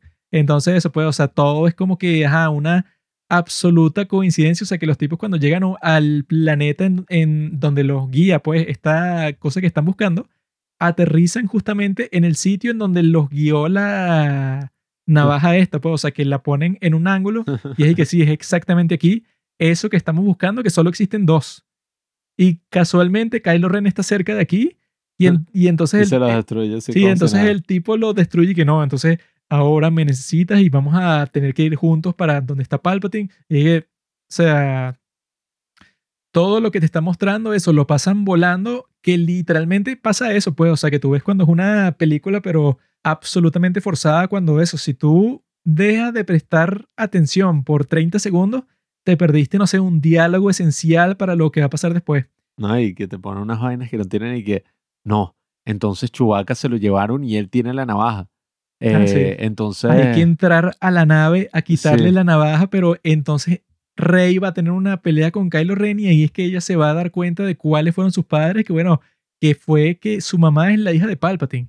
Y un tipo ahí todo random la mató a ella por órdenes de Snoke. O sea, es no, como y que, que... y Citripio, él tiene las Ah, sí. coordenadas porque él guarda todo, pero va a morir porque va a perder toda la memoria. Sí, o sea, y que no Entonces, puede eh. decirla porque su código le dice que él no puede comunicar ningún idioma Sith, entonces tienen que buscar un tipo que entonces ahí es cuando Poe se encuentra con la tipa que era su novia antes, entonces ese personaje sale como por tres minutos y no sale más nunca hasta el final, Sí, pero eso, pues, o sea, todo va volando no, completamente. y, y esa parte más manipuladora que el coño que no, llegaron todos los que apoyan a la rebelión Ah, sí. a ayudarlos, entonces son que sí, 100 mil naves. Pero son ¿Y 100 qué- mil qué? navecitas. Y que eso, pues, en la parte que me parece, pero la más estúpida de todas, que es decir mucho con una película de este estilo, es cuando Rey, ¿verdad? Está con Kylo Ren, ¿no? Entonces este Palpatine, como que su gran plan era que Rey viniera para donde él está, para él quitarle, no sé, como que todo el poder que ella tiene, porque resulta que ella particularmente es súper mega poderosa con la fuerza, con todo. Entonces cuando está ahí frente a él, ¿no? O sea, tanto Kylo Ren como ella, cuando este Kylo Ren ya acabó con los supuestos caballeros Ren y eso. Están los dos frente a él, ¿no? Entonces el tipo como que les está robando su energía de vida, una cosa así, que también salía en el otro guion, pero de una forma distinta, porque era que tú como que le absorbías la energía, pero como que al hacerlo, la persona desaparecía y tú te quedabas con todo el poder, una cosa así, ¿no? Pero cuando este Palpatine lo hace, el tipo, ajá, ahí es cuando lanza como que la famosa escena esa de todos los rayos, ¿no? Para arriba, que es como que el mega rayo supremo. Y lo extraño es que cuando esta rey lanza un rayo así sin querer con su mano, explota la maldita nave y por eso es que piensan que Chewbacca se murió. Que bueno, Chewbacca no se murió, pero Rey sí mató un poco de gente. Cuando el maldito emperador este, que es el tipo más poderoso de toda la historia, luego de quitarles la energía de vida a Kylo Ren y a Rey, lanza, bueno, no sé qué si una bomba nuclear de rayos. Los rayos cuando le pegan a las naves de la resistencia no explotan, sino que se desactivan temporalmente. O sea, que este Poe que está en uno de los X-Wing es y que, ah, no, mira, los controles no me sirven. Como que me estoy cayendo. Y yo y que esta Rey, empezando la película, destruyó con los rayos eso sin querer una nave, ¿no? Y el maldito Palpatine, o sea, cuando están en plena batalla, lanza que si los rayos más potentes de todo el mundo y no destruye las naves automáticamente, que es lo que parecía que debió haber pasado, sino que no, están desactivadas como por 15 segundos hasta que distraen al emperador. Y yo que, bueno, esta vaina, eso, los tipos están perdidos, pues Y todo lo que pasa es absurdo. ¿Y cómo es? Lanza, el tipo lanza a Kylo Ren, ¿no? Lo lanza ahí como por un hueco. Ujú. Bueno, lo, y el tipo no lo- murió, pues. El tipo, Lo lanza para el carajo, pues. Y o el tipo se quedó ahí de alguna forma, volvió a escalar. Y eso, y logra salvarle, que eso, ah, eso fue también la escena más cringe, que fue que, no, Rey murió. Porque, ajá, venció este dicho, pero se quedó sin la energía de vida, o sea, que está ahí muerta. Entonces, no, él se da cuenta de eso y dice, no, yo le voy a dar mi vida, o sea, de alguna forma le voy a transferir mi energía para que ella viva. Y entonces se la da y ocurre como una especie de Romeo y Julieta ahí de que la tipa se despierta y, ay, no, se está muriendo, y lo besa. Y Chiqui, ¿qué? O sea, lo besa que yo no sé ni de dónde coño salió eso y el bicho se muere. Y dije que, ah, bueno, pero nada, todo, todos vivieron felices para siempre. Chiqui, ¿qué es esto? O sea, y la bicha vuelve y entierra el sable de Luke y es que, ah, bueno, viste, fin. Se acabó toda la saga Skywalker y toda esta épica historia de la forma más estúpida que pudieron haberla terminado, pero en toda la historia, pues, o sea, es sorprendente los niveles de estupidez a los que llega. Es como, coño, le echaron bola. No, y es para que Kylo Ren muera, pero para que quede como el héroe. Cuando eso, pues, es una Sí, o especie sea, de es- redención, pero ¿cómo lo vas a redimir si en las tres películas el tipo ha matado quién sabe a cuántas personas y porque le dio la gana y ya, o sea, sin razón? Y que eso, yo vi una persona por YouTube que propuso que lo que tendría más sentido es que la que hubiera muerto como la gran mártir, o sea, la gran héroe, era Rey. Y que bueno, cuando ella muere, este Kylo Ren, ¿verdad? Es el que va a enterrar las espadas en el desierto de Tatooine y que él queda vivo, pero para lidiar con todo lo que hizo, pues, o sea, que el tipo va a lidiar con todos los crímenes, así que eso, pues, tú eres un malo, o sea, tú eres un desgraciado y quedas vivo, pero es eso, pues, para que sufras, pues. Y que esta Rey queda así como que, no sé, eso, la gran heroína de todos los tiempos, que fue la que hizo posible que todo el mundo sobreviviera. Pero cuando haces que ese héroe sea Kylo Ren, es y que, bueno, este tipo no es ningún héroe, es un maldito. Entonces cuando lo pones así, eso se ve que los tipos, en cuanto a la película, estaban completamente perdidos, pues. O sea, esta es la de The Rise of Skywalker, sí, tiene que ser la peor de las tres, sí o sí. Es que eso, pues, es una película que ya al final yo estaba que, ay, ya, que se acabe, por favor, qué fastidio, que me quiero ir a dormir. Y que, ah, o sea, ya está así como si fuera una tortura. También exageran con toda esa cuestión de que, ok, ponte que el tipo, no sé, con la magia creó 10 destructores, ponte, eso de los imperiales súper grandes y tal. Pero la forma en que lo ponen es y que no, él en realidad creó 500 mil. Y es y que, bueno, no importan quiénes son los que llegan al final, así como si fuera Dunkerque, pues, o sea, que lleguen que si puros botecitos. No importan si el tipo al principio te mostró que literalmente tenía como 100 mil destructores de eso. O sea, te jodiste. Y, no, y no tiene ningún sentido. Se sacan del culo y que, no, según los libros hay técnicas secretas que uno nunca ha podido descifrar.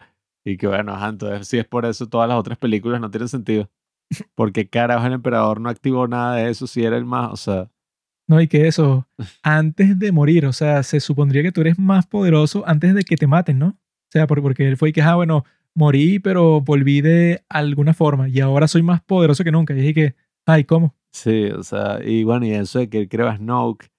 eh, Así, ¿no? Y que tenía como que un frasco como con cuatro Snokes. Y dije que, ay, Sí, o sea, ¿cuál es el punto entonces? O Y sea, yo creo que eso es paja. Yo creo que desde el principio se implicaba que Snoke era eso, pues el maestro de, de él, pues Dark Plagueis, el sabio, porque ajá, si tiene hasta una mega cicatriz así. Sí, o sea, que era incluso más viejo porque tiene una pinta de que si un extraterrestre, pues un bicho todo raro así. No sé, a mí lo que me pareció fue un gran desastre lastimosamente lo que han hecho como con esta saga principal es, bueno, arruinar como todo lo que se había construido. Bueno, dígame con Obi-Wan, que nosotros sacamos nuestra reseña de Obi-Wan. Si quieren escuchar algo más particular sobre esa serie, pero, o sea, uno se da cuenta que se me están metiendo como en un lío que ellos mismos crearon. Pues en cambio, en estas otras series alternas, como son Boba Fett y El Mandaloriano, tienen esa libertad para, bueno, hacer algo distinto, pues para salirse un poco de esa vaina así tan, no sé, controlada y tan riesgosa que es hacer una película de Star Wars, ¿no? Y pueden hacer una serie que, oye, es mil veces mejor, es que si un western espacial, como era, bueno, parte del encanto, ¿no? De esas originales de Star Wars, que son guerras espaciales, bueno, esto es un western espacial así, eh, que se nutre de todas esas influencias. Y al mismo tiempo eso, pues, o sea, parece que están siguiendo como que cuál era la visión de George Lucas para esas otras cosas y de alguna forma extraña es posible que puedan conectar todo. No sé si lo irán a hacer, no sé si, qué sé yo, la tercera del Mandaloriano, capaz, no, terminó siendo una mierda y tal, no sé. No, es que eso, pues, Pero, o sea, el Mandaloriano está a cargo del tipo este Dave Filoni, que fue el que hizo el de Clone Wars, que es la, la que le gustan a todo el mundo, o sea, que dicen que fue como que Mm. la extensión de las precuelas y los tipos tratan de desarrollar toda la historia y, y que los personajes son súper profundos y que este Obi-Wan tiene como que una esposa y la esposa se muere, no sé, es así como que una exploración completa de todo lo que se mostró en la secuela. Y que el tipo eso, pues que este George Lucas dijo algo así como que Dave Filoni era su heredero porque es el tipo que entiende todo. Entre él y John Favreau, que eso lo dirigen y lo escriben los dos. A veces me da risa John Favreau, que, que bueno, es bueno, pero también tiene su dosis de mierda ahí, como, bueno, el Rey León. ¿no? Y lo del libro de la selva, esa vaina sí, que, o bueno, sea, que no y que entiendo. mira, es 100% efectos especiales. Y- que, ay, oh, entonces, o sea, se ve como la mierda todo. Pero con ellos dos ahí son dos tipos que eso, pues, o sea, que literalmente tienen toda la plata del mundo y que no les importa eso, no está ni que si me pagan yo voy a hacer esto de la forma que quieren, sino que los tipos están solamente motivados porque les encanta Star Wars. Entonces eso, tanto el Mandaloriano como el libro de Boba Fett, sí está hecho de una forma que se ve que no les interesa más nada, sino que la historia sea buena, pues, o sea, que te involucre. Pero las películas, eso pues, los tipos sí botaron la bola completamente. Si tú te pones a ver todo eso, pues, o sea, cómo funciona la trilogía en sí, o sea, yo vi un video muy bueno que decía, porque esto es una anti-trilogía. Porque eso es una anti-trilogía, porque si tú vas a hacer una trilogía, se sobreentiende que tú tienes un plan ¿no? para tres películas. O sea, ¿por qué harías una trilogía si solo tienes planeada una película? Eso pues, si tú desde el principio tenías ese plan, bueno, entonces, ¿qué trilogía va a existir si tú no tienes un plan de ah, cuál va a ser el desarrollo de la historia? Y no es solo una anti-trilogía por eso, sino que como que uno de los objetivos principales de J.J. Abrams al principio era que el tipo y que ya había criticado las precuelas de Star Wars en muchas ocasiones distintas. Entonces, como que con The Force Awakens al principio él trataba de borrar todo lo que tenía que ver con las precuelas porque tú ves que no hay ninguna referencia a las precuelas, sino que todo es como que la trilogía original es lo mejor del mundo y las precuelas fueron lo que pervirtió Star Wars, por decirlo así. Que bueno, que eso era lo que todo el mundo decía en ese momento. Sí, o sea, como que tratando de complacer a todo el mundo. Y J.J. Abrams, eso pues, o sea, al hacer eso es que, bueno, ok, te estás perdiendo también el contenido de las tres películas, que lo pudiste haber usado de cualquier forma que tú quisieras, pues. Pero el tipo como que trató de rechazar eso 100% y al rechazarlo lo que termina haciendo con The Force Awakens es copiarse de la original, pues, o sea, le puso uno que otro elemento nuevo, pero en realidad es eso, pues, usó de borrador la primera de Star Wars.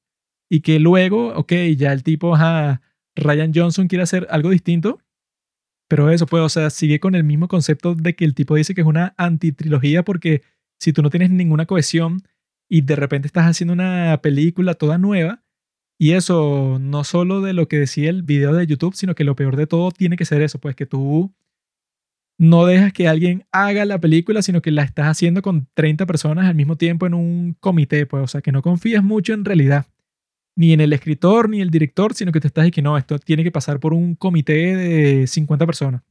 Entonces, pues eso, pues, o toda esa forma de hacerlo y estar pensando constantemente en la reacción del público, o sea, estar temiendo, pues, Así que, que no, si yo no le pongo esto a la gente, entonces no van a estar felices. Entonces mejor hago The Rise of Skywalker para tratar de forzar todas las cosas que a la gente no le gustó de, de las Jedi, tratar de resolverlas. O sea que es muy raro eso, pues, o sea, porque en las demás trilogías, si tú ponías una película ahí que a la gente no le gustaba, bueno, no, no le gustó.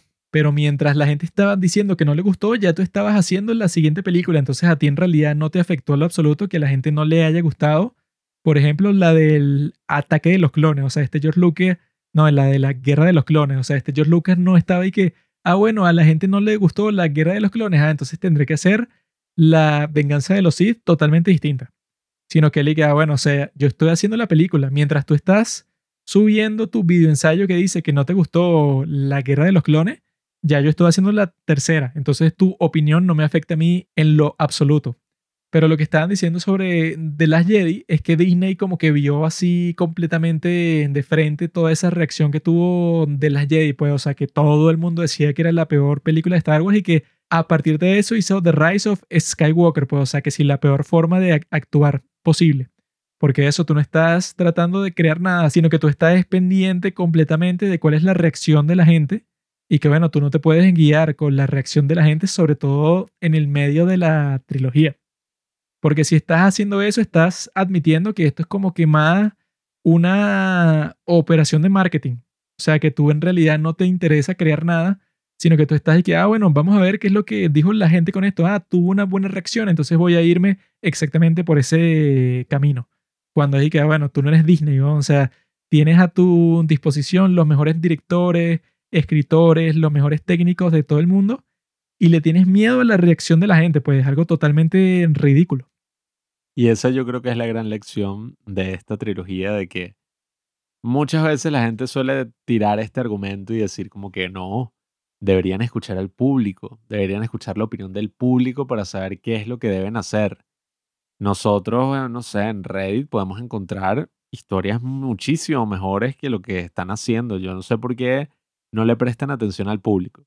Y ese, queridos amigos, damas y caballeros, es un gran error que cualquier artista puede cometer porque es como que, bueno, hay una razón fundamental por la que el público no está haciendo una película de Star Wars sino, ajá, si tú eres el director, si tú eres el artista encargado de hacer esto, tú tienes muchísimo más conocimiento sobre la producción, sobre la historia, sobre todo lo que estás haciendo Pero es que, que si, el público no tiene. Si tú compraste Star Wars.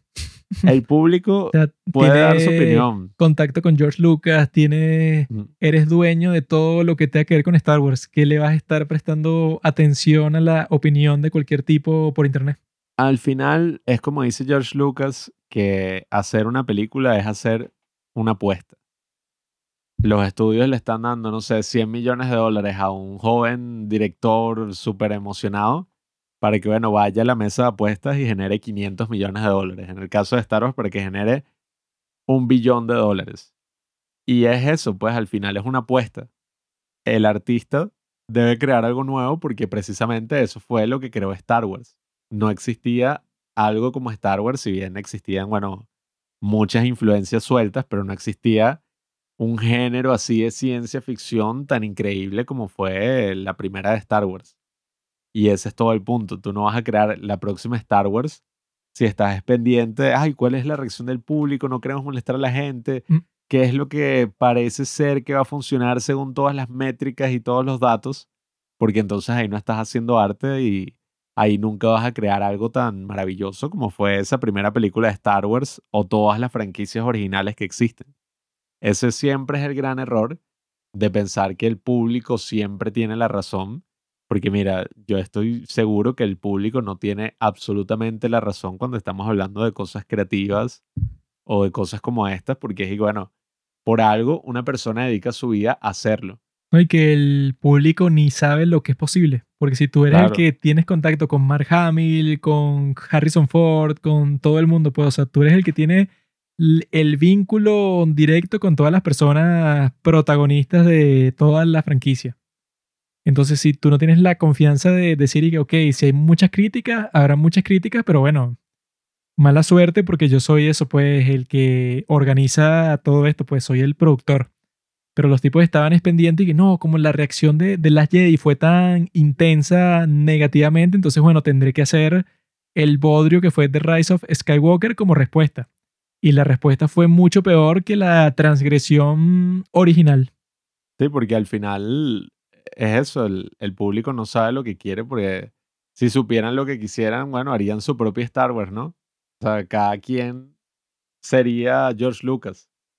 Pero obviamente ese no es el punto, pues uno, por ejemplo, en el caso de The Force Awakens, la gente lo que quería era que hicieran una película más parecida a las originales. Siguieron exactamente ese consejo y ¿qué pasó? Tenían una trilogía que no iba a funcionar porque era una copia. No era nada original, no iba a crear nada nuevo, nunca debieron haber hecho eso en primer lugar. Y es por eso que muchas veces el público, es que, o sea, es hasta absurdo pensar que el público debería saber lo que quiere porque, bueno, por algo es el público, ¿no? O sea, si yo supiera, no sé, cuál es la próxima gran película que quiero ver, bueno, la haría. Hay un dicho que dice que nadie odia más a Star Wars que los fanáticos de Star Wars. y que bueno, son los que van a estar obsesionados sacando un video que bueno, que literalmente hay videos de 5 horas solamente sobre The Last Jedi o sobre The Rise of Skywalker, así pues, o sea que si una disección de cada segundo de toda la película, hablan como 5 minutos de cada segundo, pues así como que una crítica pero totalmente violenta.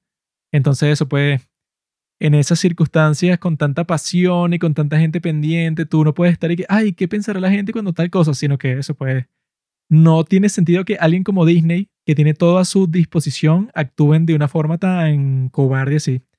Pero eso, yo pienso que la mejor película de Star Wars en general, de las nueve películas, es la primera. Tiene que ser la primera sí o sí, porque la gente... Ah, la cuarta.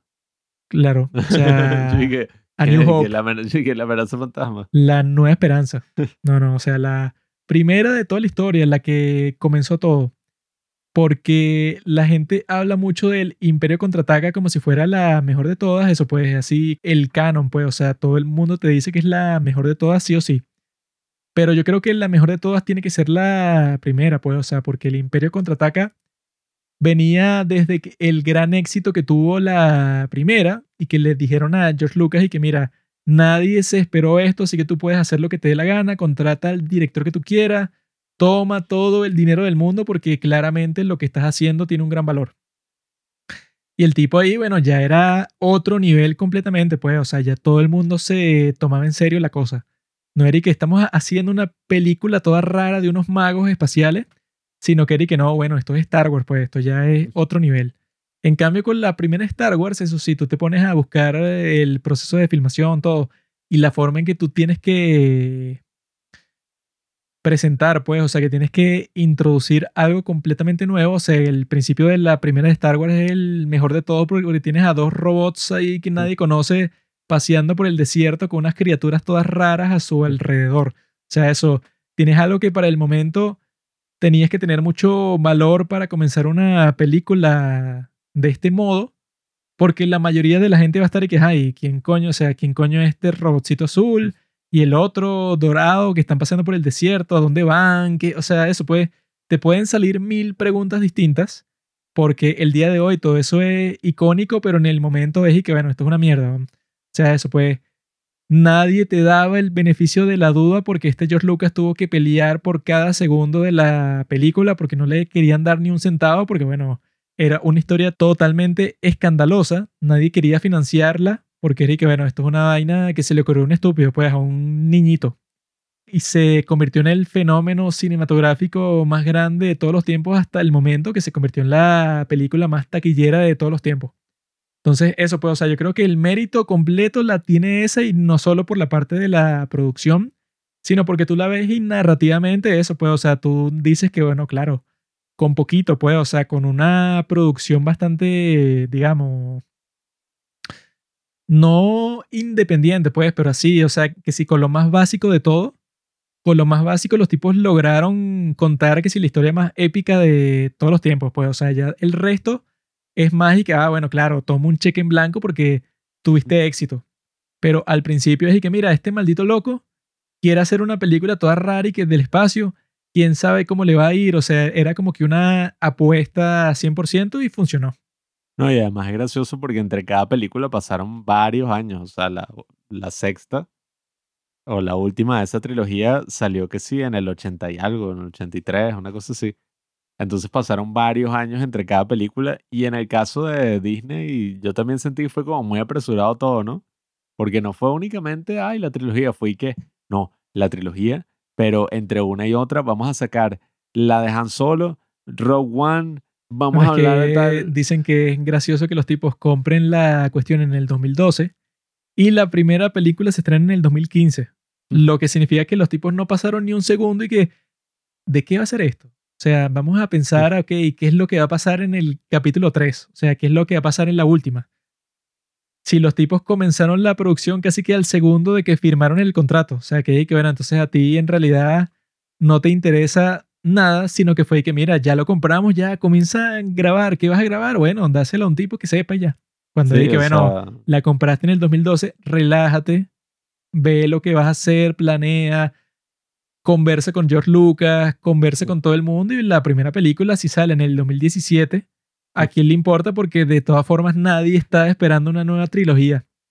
nadie estaba esperando la nueva secuela de Star Wars porque cuántos años habían pasado. pues. Pero, Habían pasado para ese punto siete años y ya, y que bueno, cuando ya no, y de la precuela, o sea, ni siquiera. ajá. siete años así de la precuela, pero eso, pues, o sea, ya con este George Lucas diciendo y que bueno, ya esto pues es así como que eso, lo más importante y tal, eso, y que habrán como que retomado la producción con lo que estaba haciendo George Lucas, pero eso, comenzando de cero, que es bastante maldito si lo piensas en nivel personal, que que bueno, que eso, el tipo que creó la serie, tú y que bueno, me sabe a mierda que tú lo creaste, o sea, yo soy mejor que tú. Aunque me da risa ahorita George Lucas y que, ah, mira, claro, el gran artista. Ojalá le hubieran dejado hacer su trilogía y tal, pero en ese momento, Eric, George Lucas Sí, yo vi. se ha dicho un huevón porque hizo la mierda de precuela, lleva dañando las originales, bueno, metiéndoles la mano, pero hasta el hartazgo todas las veces posible. Y además es un director mediocre que hizo que si Howard del Pato y y una ahí animada de mierda que son como unas hadas, una cosa No es así. que los que odian a George Lucas dicen todo el tiempo y que no, claro, es que la mejor es el Imperio contraataca porque fue la que- en la que menos meti- metió la mano George Lucas. Y yo estoy, ¿qué? La primera de todas fue la mejor y fue en la que George Lucas fue director, escritor, productor, hizo todo. O sea, hizo la historia, hizo los storyboards, hizo absolutamente todo. Y la primera es la mejor de todas, según mi opinión, pues. Entonces eso puede, o sea, que como que para echarle mierda, dicen y que no, la mejor es el Imperio contraataca porque por fin no la dirigió él, que es un tipo de eso como que tan incompetente. Y ahí que, eh, si el tipo creó todo desde cero. Sí, yo lo que pienso es eso, que mm, vamos a ver cuánto tiempo dura esta explotación de Star Wars, vamos a ver los buenos ejemplos, ¿no? Del Mandaloriano y la otra serie que yo todavía no he visto el libro de Boba Fett, pero vamos a ver cómo les va a esas series y vamos a ver cuál es el rumbo de la franquicia. Yo no soy tan optimista, en verdad. Creo que las cosas se pueden agotar en el cine muy rápidamente y muy fácilmente. Tenemos géneros enteros que ya dejaron de producirse, como bueno, son los westerns, que bueno, cuando se explota y se explota y se explota y se sacan miles de cosas tan rápido, ya llega un punto que hay como una fatiga, pues una fatiga general de ver contenido relacionado a este tema y ya es como que bueno, listo, o sea, cálmense, ya demasiado, o sea, no necesito ver tres proyectos de Star Wars en un año, o sea, ¿cuál es el punto? Entonces, vamos a ver qué ocurre, vamos a ver cómo, no sé, se desarrolla esta historia. Pero yo creo que es eso. el- Lo importante es ir sacando lecciones, lecciones de vida, lecciones de artistas y de cómo funciona todo este mundo, ¿no? Porque, bueno, ese es el punto de analizar las cosas cuando ya pasa un tiempo, ver cuál fue la repercusión de esta nueva secuela, esta nueva trilogía de secuela de Star Wars, que yo creo que literalmente no fue ninguna, porque nadie se está disfrazando de Rey, nadie se está disfrazando de Poe, de Finn, de tal, todos están volviendo a las originales y en tal caso a las precuelas, pero yo No, creo que no tuvieron impacto alguno. Nosotros estuvimos en la Comic Con este fin de semana y vi un montón de disfraces del Mandaloriano, claro, porque es genial, y de Boba Fett también. Y eso, pues, no sé, que si de Luke y de Anakin y tal, pero ninguno y que yo soy Poe, Sí, yo soy Rey, yo soy Kylo Ren. O sea, vi el casco de Kylo Ren sí, en, un, en, en, en una mesa y ya. Pero nadie disfrazado de Kylo Ren, a nadie le importa. Sí, porque todos estamos actuando, es como que ah, vamos a fingir que eso no pasó y ya. ¿no? Y que yo estoy disfrazado de más que nada. O de eso, pues, de cualquier personaje. O sea, que Una en las originales de Star Wars o en las precuelas, la gente sí se disfrazaba hasta del personaje, no sé, cuaternario, así, así, de un tipo que sale en el fondo de un plano en la escena tal, pues así, o sea, los tipos sacaban hasta lo más mínimo, incluso eso, pues, o sea, que si la actuación de Ewan McGregor como Obi-Wan quedó así, eso pues, que todo el mundo se disfraza del tipo y quedó como un ícono en la serie de Obi-Wan y tal, pero eso de, las, de la secuela, Mm. no sé de quién carajo y que no, sí, yo soy, bueno, em, ¿cómo que se llama? El tipo este que era eso, pues que si el asistente de Palpatine, no sé, Ah, este, ahí, Hex, no sé cómo es que se dice. y que el almirante Hex soy yo. Y que bueno, a nadie le interesa una vaina que al final y que no, él siempre fue un espía. O sea, una Esa vaina fue que, la vaina más estúpida de toda la historia. que a nadie le ¿De importó. Y que, ok, qué? o sea, no me Yo importa. creo que es eso. Incluso sería interesante si tuvieran el valor de decir y que, bueno, ¿saben qué? Nada de eso pasó.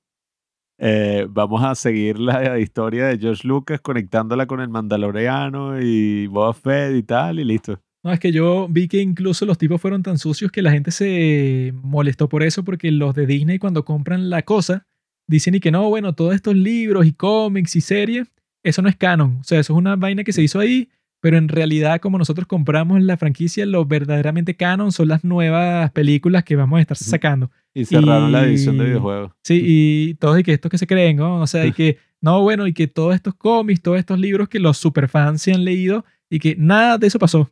Lo que va a pasar es lo nuevo. Y, ok, ponte que tú dices eso porque tienes preparado, coño, la super mega película. Y sacas tres mierdas, weón, y que, bueno, estás loco. No, y además eso también fue lamentable como cerraron el estudio de videojuegos de Lucas, creo que era Lucas Arts, que se llamaba, ¿no? Que es los que hicieron los de Lego. Ahorita han sacado otros juegos de Star Wars, ¿no? Pero en ese momento fue como que, coño, todos los juegos que estaban en desarrollo, tal, terminaron sacando esa porquería y que Battlefront. El Las próximo año sale el nuevo juego de Star Wars. Vamos a ver qué tal, pero eso sí, sobre todo yo recuerdo cuando cerraron ese estudio, ¿no? Lucas Arts, porque ese, más allá de las películas y de todo, ese era uno de los grandes estudios icónicos de videojuegos que había hecho que si en los 90, principios de los 2000, todas estas aventuras gráficas y bromas, no solo de Star Wars, sino de otras franquicias, pues que sí, Treasure Island, no sé qué broma, después sacaron todas esas sagas de, ay, Star Wars Lego, no sé qué broma, Indiana Jones. No, y que los tipos fueron tan sucios para cerrarla cuando estaban en plena producción como de tres juegos. Sí, que había uno que se veía buenísimo. Públicalos y, ok, si quieres después lo cierras, pero no lo vas a cancelar así tan bestialmente. Sí, entonces, bueno, ya saben qué es lo que ocurre cuando una megacorporación eh, se va haciendo poderosa y pone sus tentáculos sobre todas las franquicias conocidas por el hombre. Y bueno, nada, yo no sé, yo también pienso que, ok, ajá, la franquicia, ay, estas historias, pero cuando estamos hablando del cine y de las buenas historias, no entiendo también cuál es la obsesión por seguir continuando algo que es como que, ok, ya. O sea, tampoco es que, no, un universo que se creó tan extenso y tan único que nunca se ha hecho nada parecido en el mundo y lo podemos seguir explotando por siempre. O sea, es la broma más ingeniosa del mundo. Yo creo que fácilmente, o sea, hay muy buenas historias que se pueden hacer, cosas originales, o sea, cosas que se pueden crear y no todo tiene que ser esta obsesión por la secuela, el remake, la vaina, tal, tal, tal, tal, porque ya llega un punto que es muy, muy, muy agotador. No, y que lo peor es que se ve que los tipos no han aprendido la lección luego de la secuela de mierda porque hicieron Obi-Wan, que fue una completa basura de principio a fin. Entonces, y que fue una basura no fue porque, no sé, porque, ay, es que no me gustó la trama, sino porque los tipos desde el principio pasan unas cosas, pero totalmente absurdas, pues, o sea, no es como que algo tan personal que tú puedas decir y que no, es que no me gustó porque este personaje no está desarrollado de una forma muy buena sino que es que no, bueno, hay unas peleas que son totalmente oscuras y que no ves nada, y esta Leia como niña escapa de todos los peligros simplemente corriendo como una niñita de 7 años, o sea, unas cosas así totalmente absurda. Pero eso, pues, o sea, yo pienso que los tipos quizá, no sé, si toman el... Como que bueno, que dejen de ser así tan cobardes con respecto a lo que quieren hacer, porque si son una corporación multimillonaria, entonces tienen incluso más incentivo de hacer cosas como el Mandaloriano y tal, eso pues, o sea, que estén como que más libres para experimentar, a que, bueno, otra secuela tan estúpida así. O sea, que si gastaron 4 billones de dólares en hacer todo esto, bueno, o sea, no hay razón por la cual no pueden ser las películas geniales y al mismo tiempo ganar muchísimo dinero, pues, o sea, no es una contradicción y que no, eso pues, si la película fuera buena artísticamente, entonces no va a ganar tanto dinero como yo quiero, entonces por eso es como que tan convencional, o sea, eso no es verdad. Pero bueno amigos, ya saben, eso fue lo que conversamos el día de hoy, las secuelas de Star Wars. Para el futuro, bueno, seguiremos pendientes de todo lo que tenga que ver con Star Wars en este mundo. Con el ojo puesto en Disney para que no haga otras nuevas estupideces, pero yo creo que todo lo que pasa, bueno, los tipos si están haciendo el Mandaloriano, el libro de Boba Fett, que todo va por buen camino según lo que he visto hasta el momento, creo que tienen un futuro brillante, o sea, no es esta basura que conversamos el día de hoy. Y bueno, antes de que se muera George Lucas, que ya tiene 79 años, coño, traten de explorar qué es lo que él tiene pensado, todas estas cosas, no despreciarlo como lo han hecho. Parecemos las maestras cuando citaban así a los papás al colegio y tal, que es que, no joda, espera que cite a tu papá, le voy a contar todo lo que has hecho. Y lo citan y es que, bueno, ajá, su hijo hizo esto, hizo lo otro, tal, pero él es un alumno brillante, él es muy amable, él en verdad es muy bueno Estamos muy felices por él. Así estamos nosotros ahorita con Disney. Bueno, es que Disney simplemente lo que puede hacer es despedir a esa Kathleen Kennedy, que lo que ha hecho es cagarla profundamente y buscar a alguien que no sea eso, pues, no sé, como que tan dictatorial así. Que bueno, George Lucas, te jodiste. Que se jodan, que se jodan. No quiero ver otro remake de la vaina de esa live action. Bueno, creo que ya no están haciendo más, ¿no? Afortunadamente. No ah, bueno, van a sacar la sirenita. Ah. Yo lo que voy a hacer en el futuro es ver Clone ah. Wars, la serie animada que dicen que es bastante buena y les deseo a ustedes que la fuerza los acompañe. Gracias por escuchar Los Padres del Cine. Síguenos en Instagram para enterarte de los nuevos capítulos que iremos publicando. Si nos escuchas por Spotify o por Apple Podcast y piensas que este podcast vale 5 estrellas, califícanos. Si no, Mejor escríbelo en tu diario